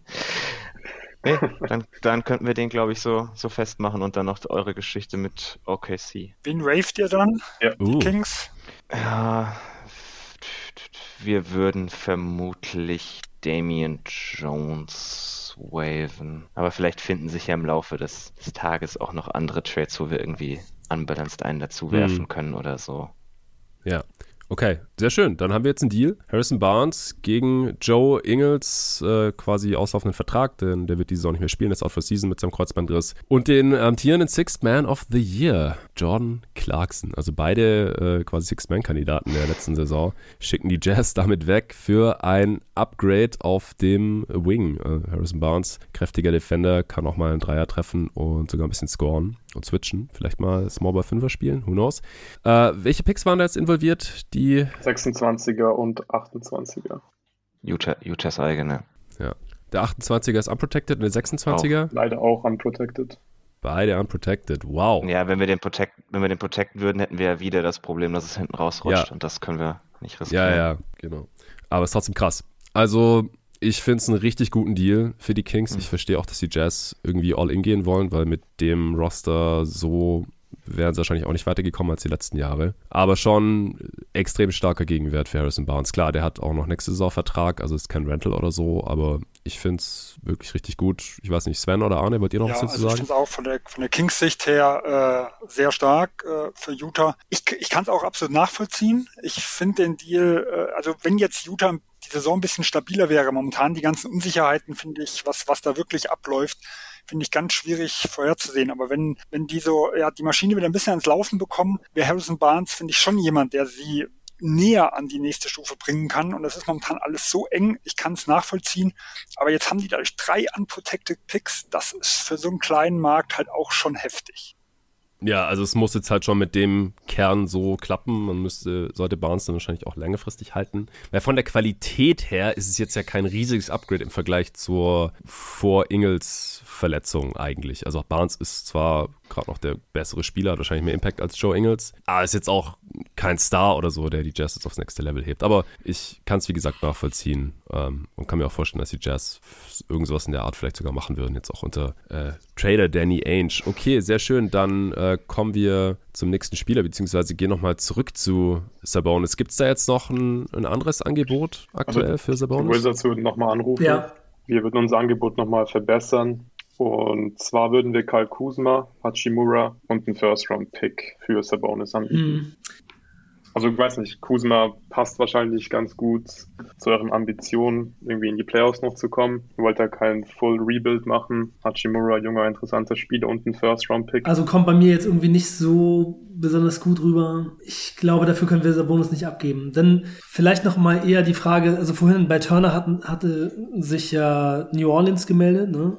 Und Detroit. Yes. Ich würde das vielleicht einfach nochmal angehen, die Turner-Geschichte und dann auch nochmal fragen, ob da vielleicht noch andere Teams sind, die ein Interesse an Turner haben. Die Hornets waren ja auch noch da. Genau, Hornets. Die, die Raptors. Die Raptors. Oh. Ich habe kein Team, wo ich den Preis zahlen wollte, den ich das Gefühl habe, dass es kostet. Ja. Hast du gerade einen Favoriten, Arne? Ja, ich glaube, dann würden die Pacers sich überlegen, Turner für Grant zu traden. Und wenn die Pelicans ja, noch, ein, noch einen First drauflegen, zwei Firsts, zum Beispiel äh, der 23er Swap mit den Bucks, den könnt ihr haben. Ne, Quatsch, 24er und den 25er Unprotected von den Bucks. Oder wenn du lieber möchtest, einen äh, Top 20 geschützten eigenen Pick der Pelicans 2024 und einen von den anderen beiden. Plus äh, Alexander Walker, wenn du ihn lieber haben möchtest als Lewis und eben Valanciunas. Das sind quasi zwei äh. Firsts, ein mittleres Talent und halt Valanciunas als quasi Salary Filler, der aber an sich ja auch noch einen Wert hat. Vielleicht kriegst du da ja noch woanders her einen Pick oder so. Ja, können wir vielleicht Valanciunas noch irgendwo anders hinschicken und dadurch noch einen First mit reinkriegen? Jemand Interesse an Valanciunas? Also die Raptors ganz, ganz vielleicht, aber wir hätten einige Bigs, die wir vorher abklammern würden, deswegen kommen wir da nicht dazu. Also kein großes Interesse an Valanciunas? Können ja auch Turner mal ein bisschen hinten anstellen noch, falls das alles noch so unsicher ist. Ja, in dem Fall müssen wir vielleicht tatsächlich nochmal später drauf gucken. Ja, okay, können wir auch erstmal hinten anstellen. Also gibt jetzt, wenn du dich jetzt zu dem Zeitpunkt noch nicht entscheiden möchtest, kein Problem. Dann gucken wir, was der äh, Markt noch so hergibt. Als nächstes stünde hier im Schaufenster nochmal, also nochmal vielleicht, um es abzuhaken, Darren Fox, der wurde vorhin schon diskutiert. Gibt es da noch Interessenten, die bei den Kings anrufen möchten? New York wäre interessiert. Oh. Ähm, also wir würden bieten für Darren Fox und Tristan Thompson äh, den Second NBAler Julius Randle, Alec Burks, ein Protected 22er Knicks Pick und den 23er Mavs Pick. Also zwei First, Julius Randle für Darren Fox. Und Harrison Barnes hätten wir natürlich auf dem Flügel jetzt ein Loch. Alec Burks könnte das schließen. An, ja, das ist das Problem, könnte er nicht. ah, nee, also ich glaube, wir können uns ja eigentlich nur vorstellen, Fox in Deals zu traden, in denen wir klar besser werden dieses Jahr. Und das sehen wir jetzt in Julius Randle leider überhaupt nicht mehr. Nee, das befürchte ich, ist, glaube ich, nicht sehr interessant für uns. Sonstige Interessenten an Fox oder an Randall, das wäre der nächste hier auf der Liste. By the way, also. Randall Vertrag ähm, hat noch nicht mal angefangen, seine Extension, 117 Millionen. Zwischen 2022 und 2026, was es aber nur 106 auch sein, wenn er, wenn er die Kriterien nicht erfüllt. Okay, 11 Millionen weniger. Äh, macht ihn ja, noch günstiger als Fox, äh, wollte ich noch dazu sagen. Fox hat einen Maximaldeal auch bis 2026 also vielleicht Sacramento hier ganz kurz. Wir wären schon nicht völlig uninteressiert an Julius Randle, wenn ihr euch vorstellen könntet, ihn zum Beispiel gegen Buddy Heel zu traden oder gegen Jordan Clarkson. Nee, also oder gegen beide. Nee, da sind wir der Meinung, äh, äh, wir glauben nur nicht, dass er so schlecht ist, wie er spielt. Also wenn, dann muss das muss der Deal für uns passen und das wäre eher ein, ein Abschenken von Julius Randle. Und so okay. weit sind wir noch nicht. Okay, also meine sämtlichen Teams sehen Julius Randle als negativen Value auf dem Deal. Also was anderes habe ich nicht anzubieten. Ja, von meinen Teams will auch niemand für Randle bieten. Okay, Fox auch nichts mehr ansonsten. Dann, wie sieht es denn bei äh, John Collins aus? Will jemand bei den Hawks anrufen? Ja, also Memphis würde anrufen, aber wir würden gerne erst nochmal mit anderen sprechen. Äh, und zwar mit drei anderen Kandidaten. Oh. Ähm, also erstmal würden wir gerne Toronto anrufen, weil wir wären an OG Ananobi interessiert. Der würde meiner Meinung nach gut in mhm. unser Team passen. Äh, und wir bieten äh, Sire Williams, dann Culver als äh, also um quasi den Salary irgendwo hinzubekommen ähm, und würden, je nachdem welche Picks, zwei bis drei Erstrunden-Picks dazu. Nee, also die, die Kernspieler der Raptors sind eigentlich nicht zur Verfügung, außer es sind wirklich für äh, unfassbare Offers oder Offers, bei denen wir irgendwie einen Starspieler zurückbekommen würden. Das sehen wir jetzt bei dem Christie's Offer, auch wenn es vom Value her, glaube ich, ganz gut ist. Aber das ist gerade nicht unbedingt die Richtung, in die wir gehen wollen mit dem Team. Das heißt, für meinen zweiten Anruf für Pascal Siakam würde dasselbe gelten. auch, naja, genau. also auch für Scotty Barnes und Fred Van Vliet, falls das die nächsten zwei Anrufe sind. nee, nee, nee. Äh, und das letzte wäre in Charlotte einfach nur mal kurz nachfragen, ob Miles Bridges ähm, überhaupt zur Debatte steht. Weil den könnten wir uns auch noch gut vorstellen. Wie gesagt, wir haben einen Haufen Picks, äh, die wir irgendwo bieten könnten. Und ich weiß ja nicht, ob ihr ihm einen Maximalvertrag wirklich bezahlen wollt. Also er wäre für mich auch noch eine Option vor John Collins, falls Charlotte überhaupt da verhandlungsbereit ist sind wir nicht wirklich, würde natürlich aufs Opfer drauf ankommen. Wir wären an Bane interessiert, aber jetzt in einem Offer um Picks sind wir nicht wirklich interessiert und wir bezahlen Miles Bridges gerne im Sommer. Nee, es, es wäre sehr picklastig, das Offer. Also von dem her kommen wir doch zu Collins wieder zurück. Ähm, wir würden hier den Hawks bieten äh, den auslaufenden Vertrag von Kyle Anderson, dann der Andrew Melton und ein First-Round-Pick ist leider viel zu wenig für die Hawks. Vor allem mit dem auslaufenden Vertrag können wir nicht so viel anfangen von Kyle Anderson. Der Pick wird wahrscheinlich auch nicht so hoch sein. Ich glaube, ihr seid die nächsten Jahre verdammt gut. Ja, der Lakers-Pick könnte das dieses Und, Jahr sein. Okay, der Lakers-Pick, ja. Ähm, der ist also Top 10 geschützt. Das heißt, wir würden euch bieten, den Lakers-Pick, sollte der wirklich in die Protection fallen, äh, haben wir den mhm. Utah und den Memphis-Pick in diesem Jahr noch. Dann würden wir euch beide als äh, Abfindung quasi dafür geben. Ja, aber es ist auch zu wenig, weil unsere Ziele sind ja in den Playoffs weit zu kommen und das passt nicht wirklich zu unseren Zielen. Wir würden da lieber mit Collins, also Collins traden, um dieses Jahr schon besser zu werden. Und ich glaube, oder ich glaube, das werden wir mit eurem Deal ja definitiv nicht. Und daher müssen wir da leider ablehnen. Verstehe ich, aber dann bin ich raus. Ja. Pistons hier. Wenn ihr dieses Jahr gut sein wollt, was haltet ihr denn von Jeremy Grant? Also Jeremy Grant als erste Option neben Trey Young oder Jeremy Grant als Rollenspieler? Da müssen wir wahrscheinlich erstmal beim Agenten anrufen. Jeremy Grant ist kein Rollenspieler, äh, lässt der Agent verlauten. Sorry. ihr, habt, ihr, habt, ihr, ihr, habt, ihr habt ja aber außer Trey Young dann noch keinen mehr. Naja, schon, aber jetzt keine, keine Spieler, die wirklich klar besser wären als Jeremy Grant. Also Jeremy Grant will mindestens die zweite Option sein und mehr Würfe als John Collins gerade bekommt. Ich glaube, das wird halt extrem schwierig bei den Hawks. Ich bin grundsätzlich sehr interessiert, Collins für Grant plus noch ein bisschen Value zu traden. Aber wenn Jeremy Grant mit seiner Rolle halt nicht zufrieden ist, also ähnlich wie John Collins anscheinend, dann macht der Deal, glaube ich, leider auch nicht so richtig viel Sinn für die Hawks. Vor allem, weil Grant im Sommer ja wechseln kann. Das ist für uns auch so was nee, ganz einfach. Grant also wenn Grant sagt, er ist jetzt... Grant hat noch ein Jahr mehr Vertrag. Ja, Grant stimmt, ist noch stimmt. anderthalb Jahre unter Vertrag. Genau. Er könnte diesen ja. Sommer direkt seine Extension unterschreiben. Ja, also falls Grant die Extension im Sommer schon unterschreiben würde, und sich mit der Rolle als zweitbester Spieler der Hawks zufrieden gibt, mit einer ähnlichen Rolle wie John Collins, dann würden wir da gerne nochmal verhandeln, aber hat es ja gerade so angehört, als wäre das nicht unbedingt der Fall bei Jeremy Grant. Das können wir jetzt nur nicht versprechen, was übrigens auch illegal wäre. Wir müssten natürlich gucken, wie es jetzt so läuft. Die restliche Regular Season und in den Playoffs. Und wenn Jeremy Grant dann ja genauso wenig Würfe hat wie John Collins, dann wird er eher keine Extension unterschreiben nächsten Sommer. Wenn's, äh, wenn er aber zufrieden ist und ja, er die zweite Option ist bei den Hawks und er seine 100 bis 120 Millionen angeboten bekommt, dann kann er sich das ja gut vorstellen, da zu verlängern.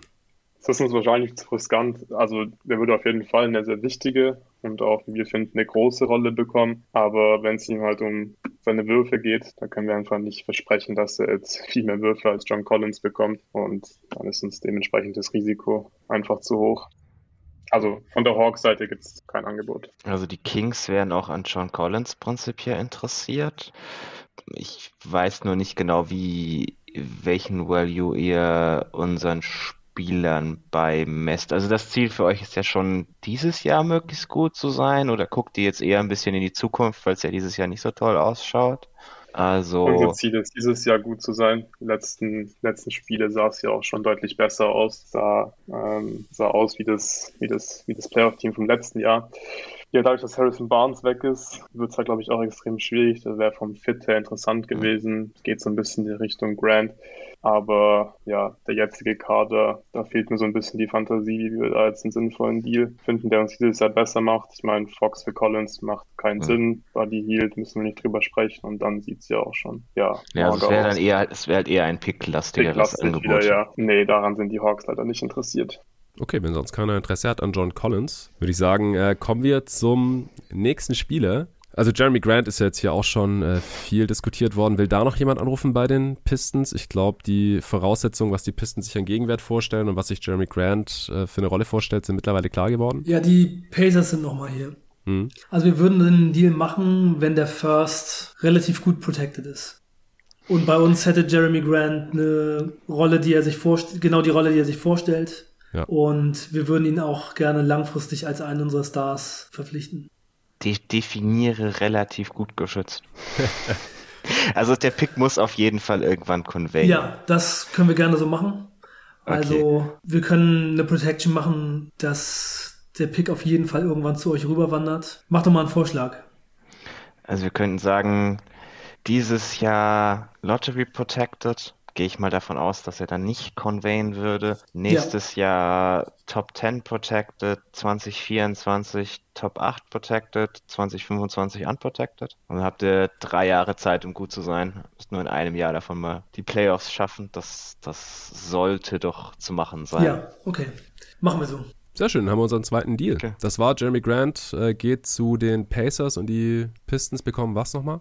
Miles Turner und den First Round Pick, den wir gerade besprochen haben. Also Lottery okay. Protected dann und so weiter. Das war äh, Lottery Top 10, Top 8? Genau. Und dann Unprotected. Ja, sehr schön. Äh, liegt dem Ligabüro vor. Dann haben wir unseren zweiten Deal. Ja, vielleicht kurz Kommentar von mir. Äh, interessant, dass die Pistons jetzt hier Miles Turner gewinnen, obwohl die jetzt noch nicht so den, den Druck haben, aber vom Fit her zu Kate äh, ist es natürlich ganz geil. Und Jeremy Grant hat ja anscheinend auch nicht langfristig jetzt in die Pläne der, der Pistons gepasst. Die hatten ihn als Free Agent geholt, äh, quasi ohne dafür irgendwas abzugeben. Äh, und deswegen ist das jetzt hier gar nicht so teuer gewesen. Ähm, und man bekommt noch diesen Pick der Pacers, der ganz gut werden könnte. Also spätestens 2025 dann unprotected finde ich auch relativ sexy. Äh, ich finde es schade, ich hätte ihn gerne gehabt für, für die Pelicans.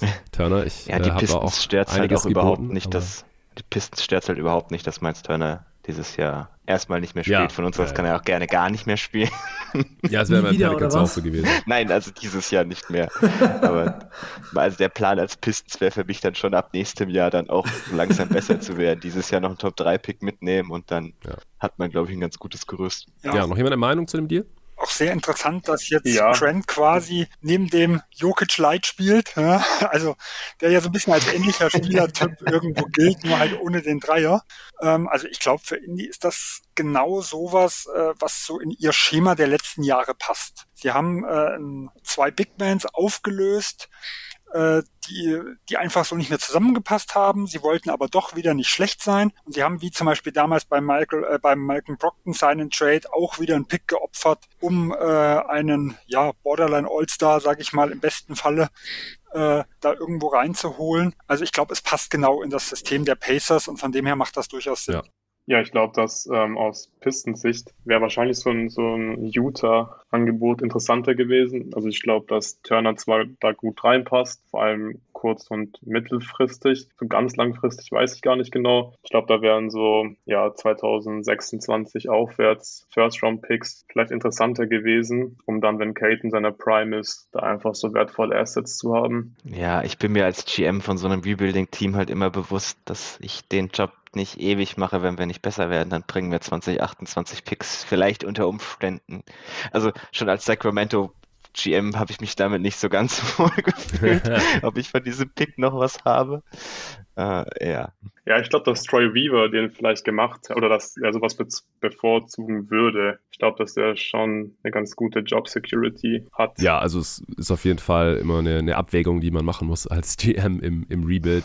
Äh, Gehe ich jetzt auf den Pick in sieben Jahren, bin ich da noch da oder vielleicht eher tendenziell nicht mehr. Ich meine, viele GMs halten ja keine sieben Jahre durch. Das ist halt leider so und entsprechend handeln sie dann auch. Äh, wir müssen zum nächsten Spieler kommen hier auf unserer Liste. Und äh, zwar ist das Eric Gordon von den Houston Rockets. Der verdient äh, auch nächste Saison nochmal 20 Millionen circa. Und in der folgenden Saison ist seine, sind seine 20 Millionen äh, ungarantiert, aber werden voll garantiert, sollte er selbst All-Star oder sein Team Champ werden. Äh, auch nicht unerheblich, falls er zu einem Contender getradet wird. Wer möchte denn für Eric Gordon anrufen? Also ich hätte zwei Teams, die an Eric Gordon interessiert wären, die würden aber beide gern vorher mal bei Boston anklopfen, wie die denn mit Marcus Smart gerade stehen. Also, ob der verfügbar sein könnte. Ähm, also vom, vom Grundsatz her gehört Markus Smart nicht zu den Spielern, die nicht verfügbar sind, aber er, er gefällt uns immer noch sehr gut und es müsste schon ein sehr überzeugendes Angebot sein, damit Markus Smart über die Ladentheke gehen würde. Also ich kann es ja mal machen, die, die Timberwolves wären interessiert an Markus Smart. Das wäre dann Deal um Torian Prince, Jaden McDaniels und ein First für Markus Smart. Ja, wie sähe denn der First aus? Also es wäre der eigene der Timberwolves dieses Jahr. Würden ihn vielleicht Top 4 protecten, falls wir doch noch aus den Playoffs rausfallen. Damit würde ich jetzt aber nicht unbedingt rechnen. Ähm, äh, ich ich frage mal, ich frag mal bei, anders bei den Kings nochmal nach. Wenn, würden denn die Kings den Celtics Halliburton für ein sehr, sehr gutes Pick-Angebot geben? Nein. Nee, dann, no. dann würde ich Smart auch äh, nicht zu den Timberwolves für diesen Deal verschiffen. Okay, dann vielleicht die, die Cavs mit einem etwas anderen Angebot. Also grundlegend die Frage, wie halt Colin Sextons Rights im Sommer seht. Das wären so Colin Sexton, JD Osman müsste wahrscheinlich für Salary Matching rein und ein First für Smart. Also Sexton passt jetzt überhaupt nicht zu dem, was wir in Boston dazu haben wollen. Wir suchen eher so die Connector, äh, ich sag mal, die mit gutem Wurf, nicht allzu hoher Usage, äh, gutem Playmaking. Okay. Ähm, es klingt irgendwie alles wie das Gegenteil von Colin Sexton. Ja? Ich dachte, ihr wollt mal einen Typ, der bis zum Korb kommt, aber okay. Äh, haben wir mit Dennis Schröder. Und er steht auf dem Trade-Block. Autsch. Das war jetzt eine fiese Beleidigung für Sexton, aber okay. nee, dann, ähm, dann könnten wir, glaube ich, auch zu, zu Eric Gordon gehen. Also von meinen Teams trifft dann, glaube ich, keiner den, den Preis oder den, den Wert von Marcus Smart. Ja, schön. Dann mach doch mal ein Angebot für Eric Gordon. Ja, fange ich vielleicht mit den Cavs an. Also wir würden Ricky Rubio und den Houston Second, also euren eigenen dieses Jahr, das ist ja quasi in First. äh, straight up für Eric Gordon bieten. Wir hätten gerne einen richtigen First-Round-Pick für Eric Gordon. Memphis würde den bieten. Ähm, wir würden Anderson, Culver und den schlechteren der Memphis Utah, des Memphis Utah Picks. Der ist doch aber schlechter als der Second von Houston. Also du kannst das vielleicht besser verkaufen, aber der, ob du jetzt den 30. oder den 32. Pick bekommst, dann nehme ich doch lieber den Second mit den besseren Vertragsstrukturen. Also darüber kann man ja streiten, weil beim Second gibt es ja auch, wenn der, wenn der Spieler einschlägt, wird er nach, muss er nach drei Jahren bezahlt werden. Ein Erstrunden-Pick erst nach vier Jahren. Also es hat alles seine Vor- und Nachteile. Also wenn, wenn Houston unbedingt den First will, die Timberwolves hier, da wir könnten uns vorstellen, den First dieses Jahr reinzuschmeißen zu Torian Prince, dann müsste hm. aber im Gegenzug noch Jason Tate zurückkommen. Dann habt ihr euren First Value. Hm, nee, das Upgrade vom Wolves oder Grizzlies Pick ist uns Jay Sean Tate nicht wert. Und mit Torian Prince können wir auch nichts anfangen. Ähm, ja, meine Phoenix Suns sind auch interessiert und die würden auch einen First mit reinstecken. Allerdings wäre das ein größerer Deal. Ähm, wer will denn mal kurz die Rockets übernehmen für mich? Also von mir, damit ich die Suns nehmen kann. Ich kann die Rockets übernehmen. Ja, okay. Dankeschön. Dann äh, folgender Deal. Die Phoenix Suns bieten für Eric Gordon und Jay Sean Tate, äh, Jalen Smith, Landry Shamit, Dario Saric und dann der äh, First Allowable First Rounder. Das ist sehr, sehr, sehr wahrscheinlich der 2024er eigene First der Suns, ähm, weil der First Rounder dieses Jahr an die Thunder gehen wird. Also, also das wird ja kein Top 10 Pick.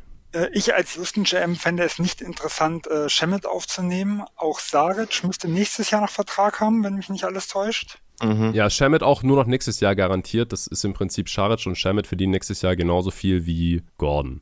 Ja, was. Aber man kann die vielleicht separat wieder weiter traden nächstes Jahr, wenn die solide spielen. Was aber so an Capspace ja auch irgendwo einen Erstrundenpick ausmachen würde, wenn die 20 Millionen zusammen kosten. Also wenn man es ja, rein... Das ist ja kein Dead Salary, ist mein Punkt.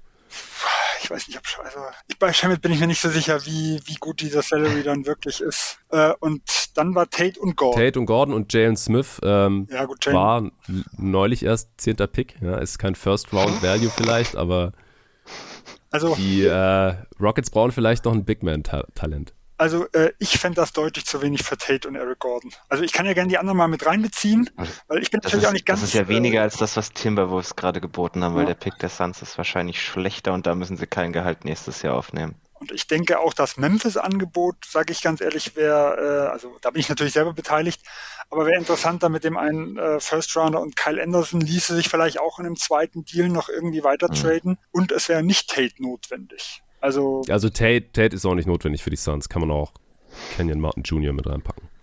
Ja, der, der passt aber, der, den wollen ja Houston, glaube ich, auch noch ein bisschen fördern. Das ist ja auch einer der jungen Spieler mit. Ne? Das wäre jetzt nicht der Dealbreaker für die Suns, wenn da kein anderer Spieler mehr mit reinkommt. Also im Endeffekt reden wir, ja, reden wir dann, wenn ich jetzt mal die zwei Angebote bisher vergleiche, ähm, geht es darum, ob man darauf setzt, dass der Suns Pick 24 deutlich besser ist wie dieses Jahr der ein Memphis Utah Pick. Und beim einen hätte ich noch ein Jahr in Anführungsstrichen, ja, ich sag nicht Todesgehalt, aber zu viel Gehalt aufgenommen. Beim anderen hätte ich, eine Aus hätte ich zwei auslaufende Verträge. Also ich als Houston würde das Phoenix-Angebot äh, nur machen, wenn ihr noch mal was oben drauf setzen würdet. Ja, aber Houston hätte eh kein Cap Space und Shamit und ähm, Scharic dann als Expirings, die wahrscheinlich auch noch einen spielerischen Wert haben, kannst du ja zur nächsten Deadline auch wieder traden oder im Sommer. Also ich würde das jetzt eher also, nicht als brutal negativen Value sehen. Ich, ich bin mit Memphis ja noch drin, also vielleicht äh, ja, ja. tue ich mir dann doch nochmal den Rat. Vielleicht machen wir das Ganze ein bisschen, Cleveland wird sein Offer gern verbessern, vielleicht schlagen wir euch dann allesamt. Ähm, also wir würden bieten Ricky Rubio, ist ein Expiring Contract, der First der Cavs dieses Jahr und der Second der Spurs. Nicht, also nicht der Houston Second, sondern der Spurs Second, aber die sind ja auch ganz weit unten, also auch Top 40 hm. Pick. Und das für Eric Gordon und Jay Sean Tate. Da müsste Tate dann aber drin sein, wenn wir den First und den Second reinwerfen. Auch hier würde ich als Houston sagen, dass das dann für Tate kein so großes Upgrade wäre. Wenn es jetzt nur für Gordon wäre, würde ich sagen, dieses, dieser Deal schlägt die anderen. Wenn Tate mit drin ist, glaube ich nicht dran, dass, äh, dass der die anderen schlagen würde. Wie seht ihr denn eure anderen jungen Spieler als Tate? Also ich gehe mal davon aus, die Spieler, die ihr dieses Jahr in der ersten Runde gepickt habt, also Garuba oder Christopher, höher als Tate? schlechter als Tate. Garrison Matthews ist jetzt nicht mehr ganz der jüngste. Matthews darf nicht getradet werden. Ah, stimmt. Naja, der hat ja gerade erst. Ja, vergiss es. Also ich, ah, ich würde Christopher ja, auch zu, als zu wertvoll ansehen, dass das irgendeinen Sinn macht. Du hast ja nur den, den okay. Antonio Zweitrunden-Pick draufgelegt. Kann ich mir nicht vorstellen, dass Houston jetzt schon. Äh, okay, wenn wir, okay. wenn wir Tate weglassen, den First, äh, dann halt den Spurs und den Houston Second. Also zwei sehr gute Seconds. Ist das besser als der eine miese First? Ich weiß nicht. Würdet ihr noch Daniel Theiss mit aufnehmen für Colin Sexton? Mm, wir sehen Colin Sexton eigentlich als ein First Round, First Round Pick Value, ehrlich gesagt. Äh, also dann könnt ihr auch die Zweitrunden behalten. Also. also ihr würdet also straight up Colin Sexton und Ricky Rubio für Eric Gordon und Daniel der ja Tice. auch drin war.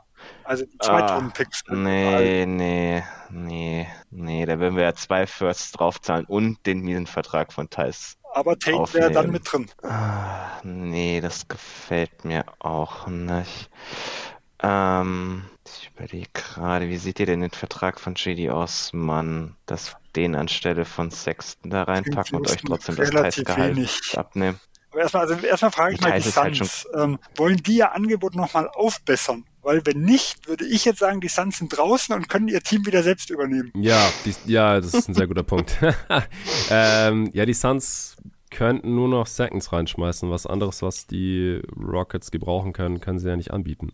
Ja, nee, dann wäre ich da als Houston nicht interessiert, würde dir die Rockets wieder übergeben ja. äh, und dann kannst du entscheiden, welche von Memphis, Cleveland oder ob dir das reichen würde, wenn du Tate noch mit reinschmeißen müsstest, was Cleveland bisher geboten hat. Also Tate hat halt noch nächstes Jahr ein Minimum-Deal und ist ein super Value, ist 26 Jahre alt, wird dann restricted. Also den würde ich jetzt nicht einfach so verscherbeln für den Second, ehrlich gesagt. Also den würde ich hier, würde ich auf jeden Fall rausnehmen. Und ansonsten finde ich, was, was war das, was war jetzt das letzte Angebot? Das waren der Rocket Second und der Spurs Second Ja. für Gordon Ja. quasi. Oder Und der. Rubio, der vielleicht auch nicht Ja. so uninteressant ist. Als, ja, ja, für die Ist ein Rockets besserer Veteran-Mentor als John Wall, sagen wir es so. Das ist wohl wahr, aber das mir, ist auch nicht mir, schwer. Mir hat, mir, hat, mir, hat irgendein Podcaster mal gesagt, wo auch immer Ricky Rubio hinkommt, da fangen die Spieler an zu gewinnen. Äh, Ich weiß nicht mehr, das Wenn das Roster eine gewisse Baseline an Qualität hat, ja, ansonsten läuft es so wie bei den Wolves letztes Jahr. ähm, also im Prinzip ist es der, der Rockets und Spurs Second, äh, diese Draft 2022 äh, Mhm. oder der schlechtere, also der niedrigere von Grizzlies und Jazz First Rounder dieses Jahr. Dann würde ich die beiden Seconds bevorzugen. Aber das hat auch den besseren kriegen. Mit Anderson und Calvo. Anderson und Calver. Ja, Calver könnte man noch irgendwie nochmal ausprobieren, wobei ich da nicht so super viel Hoffnung habe. Anderson, hat denn jemand Interesse an Kyle Anderson, dass man den vielleicht noch irgendwie weiter verschifft für Also den, für äh, den Second? Brooklyn äh, wäre interessiert. Also wir würden jetzt, äh, wenn Bruce Brown zustimmen würde, würden wir sagen, äh, Bruce Brown gegen Anderson, dann würde Anderson in die Trade Exception. Oder wenn ihr Carter aufnehmen würdet, der hat aber noch ein Jahr länger Vertrag, dann wären wir auch bereit, zwei Second Rounder äh, abzugeben. Also dann würden wir Kyle Anderson nehmen, Carter euch abgeben und noch zwei Second Rounder dazu Oder Bruce Brown statt Carter in den beiden wenn Seconds. Bruce Brown zustimmt, weil der hat ja, der hat ja ein Vetorecht. ja.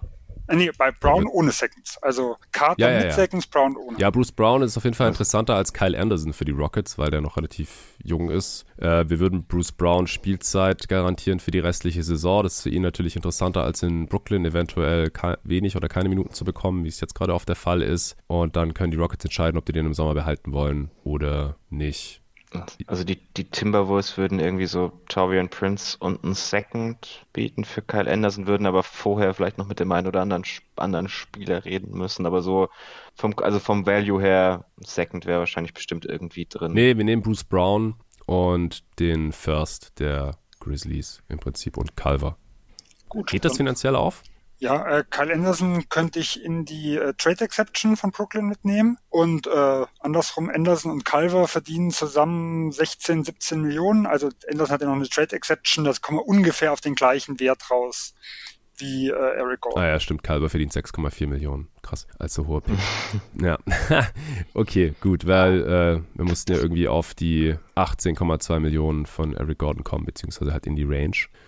Das, das ist ja überhaupt kein Problem. unverschämt Ich teuer hätte für die nur- Nets. Ey. Ich hätte nur 13,22 gebraucht, also das ist überhaupt gar keine Schwierigkeit mit denen. Ja, genau. Gut, wir haben damit einen äh, Deal. Ich, ich schreibe das mal kurz so lange auf, so lange könnt ihr äh, euren Senf dazu geben, wer möchte. Tobi, du kannst dich gerade schon kaum, kaum mehr zurückhalten. Also, dass die Nets nochmal 5 Millionen Gehalt aufnehmen, was dann bei ihrer Luxury Tax 25 Millionen Luxury Steuer on top sind. Uff. Ja, haben die Clippers doch Kann auch gemacht, obwohl sie es anders angekündigt haben.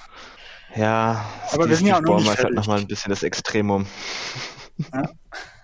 Also ich kann mir eher vorstellen, dass die Nets irgendwie versuchen, Joe Harris in so einem Deal unterzubringen und Geld zu sparen. Also das quasi so als Trade Joe Harris für Kyle Anderson hätte ich mir vorstellen können. Aber da wird man wieder ein bisschen rummachen müssen. Ja, äh, mit Joe Harris will ich nachher auch noch jemandem an.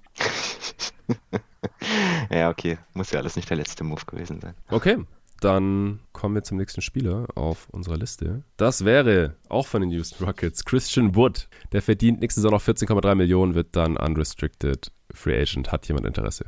Hm, Raptors Die hier. Hornets haben Interesse. Hornets und Raptors. Luca, äh, dann fang du noch mal an, du hast schon länger nichts mehr Die gesagt. Bulls haben auch Interesse. Und die Bulls auch noch. Oh Gott. Ja, äh, Luca, Hornets, hau raus. Ja, wir würden euch Mason Plumlee als, also brauchen wir für die Salary. Mhm. Dann würden wir JT4 und noch einen Pick anbieten. Was für ein für Pick? Christian Wood. Ja, das ist gar nicht so leicht. Also wir könnten, also der früheste wäre 2027, den wir euch anbieten können. Mhm. Das ist natürlich ziemlich riskant für uns, deswegen müsste der ganz gut protected sein. Was- Also Lottery protected Okay. in 27 und dann Top 10 protected in 28, wenn er nicht conveyed. Und dann zwei Seconds.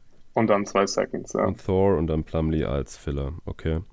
Äh, Bulls, Arne, dein Angebot. Ja, wir würden Derek Jones Jr., Troy Brown Jr. und den Portland First anbieten. Okay, das ist der diesjährige, äh, der ist allerdings Top 14 geschützt und dann bekommt ihr den ja gar nicht, oder beziehungsweise ich auch nicht. Ähm, was ja, aber der ist, die, der ist die nächsten Jahre, also bis unendlich ähm, Lottery protected. Ah, okay. Okay, da finde ich das Charlotte-Angebot besser, weil mit Brown Jr. und Jones Jr. können die Rockets nichts anfangen. Und wer weiß, wann wir den Blazers-Pick bekommen. Dieses Jahr auf jeden Fall nicht. Und ja, könnte früher sein als der der Hornets, aber. Wie sieht das Angebot der Raptors aus? Äh, das wäre Goran Dragic zum Salary Matching, Precious Achua und der First dieses Jahr der Raptors, den müssten wir Top 4 protecten, aber prinzipiell gehen wir davon aus, dass wir die Playoffs schaffen. Goran Dragic könnt ihr sicherlich auch noch irgendwie vielleicht weiter routen. Die Mavs sollen da ja Interesse haben. könnt ihr damit vielleicht ein bisschen was anfangen? Ja, das ist, ist ein interessanter Punkt. Hat denn, hat denn jemand Interesse an Dragic? Dann weiß ich gleich, was ich dafür bekomme. Oder an Plumlee? Oder an Derrick Jones Jr.? Aktuell nicht. Äh, vielleicht ändert sich das ja noch, aber okay. Ich habe noch einen Vorschlag. Mhm. Die Bulls würden noch sich überlegen, Troy Brown Jr. gegen Kobe White zu tauschen, wenn Jay Sean Tate noch mit in den Deal reinkommt. Kobe White. Ja, Kobe White ist für die Rockets nicht so super interessant, weil der vom Skillset sehr nah an den Guards ist, die wir schon haben, an Porter Jr. und Green. Ich glaube, der, der würde nicht so wirklich reinpassen. Da gefällt mir Tate lieber. Gerade mit dem Deal, den ich vorhin schon erwähnt habe. Kobe White verdient halt 7 Millionen nächstes Jahr, muss dann bezahlt werden.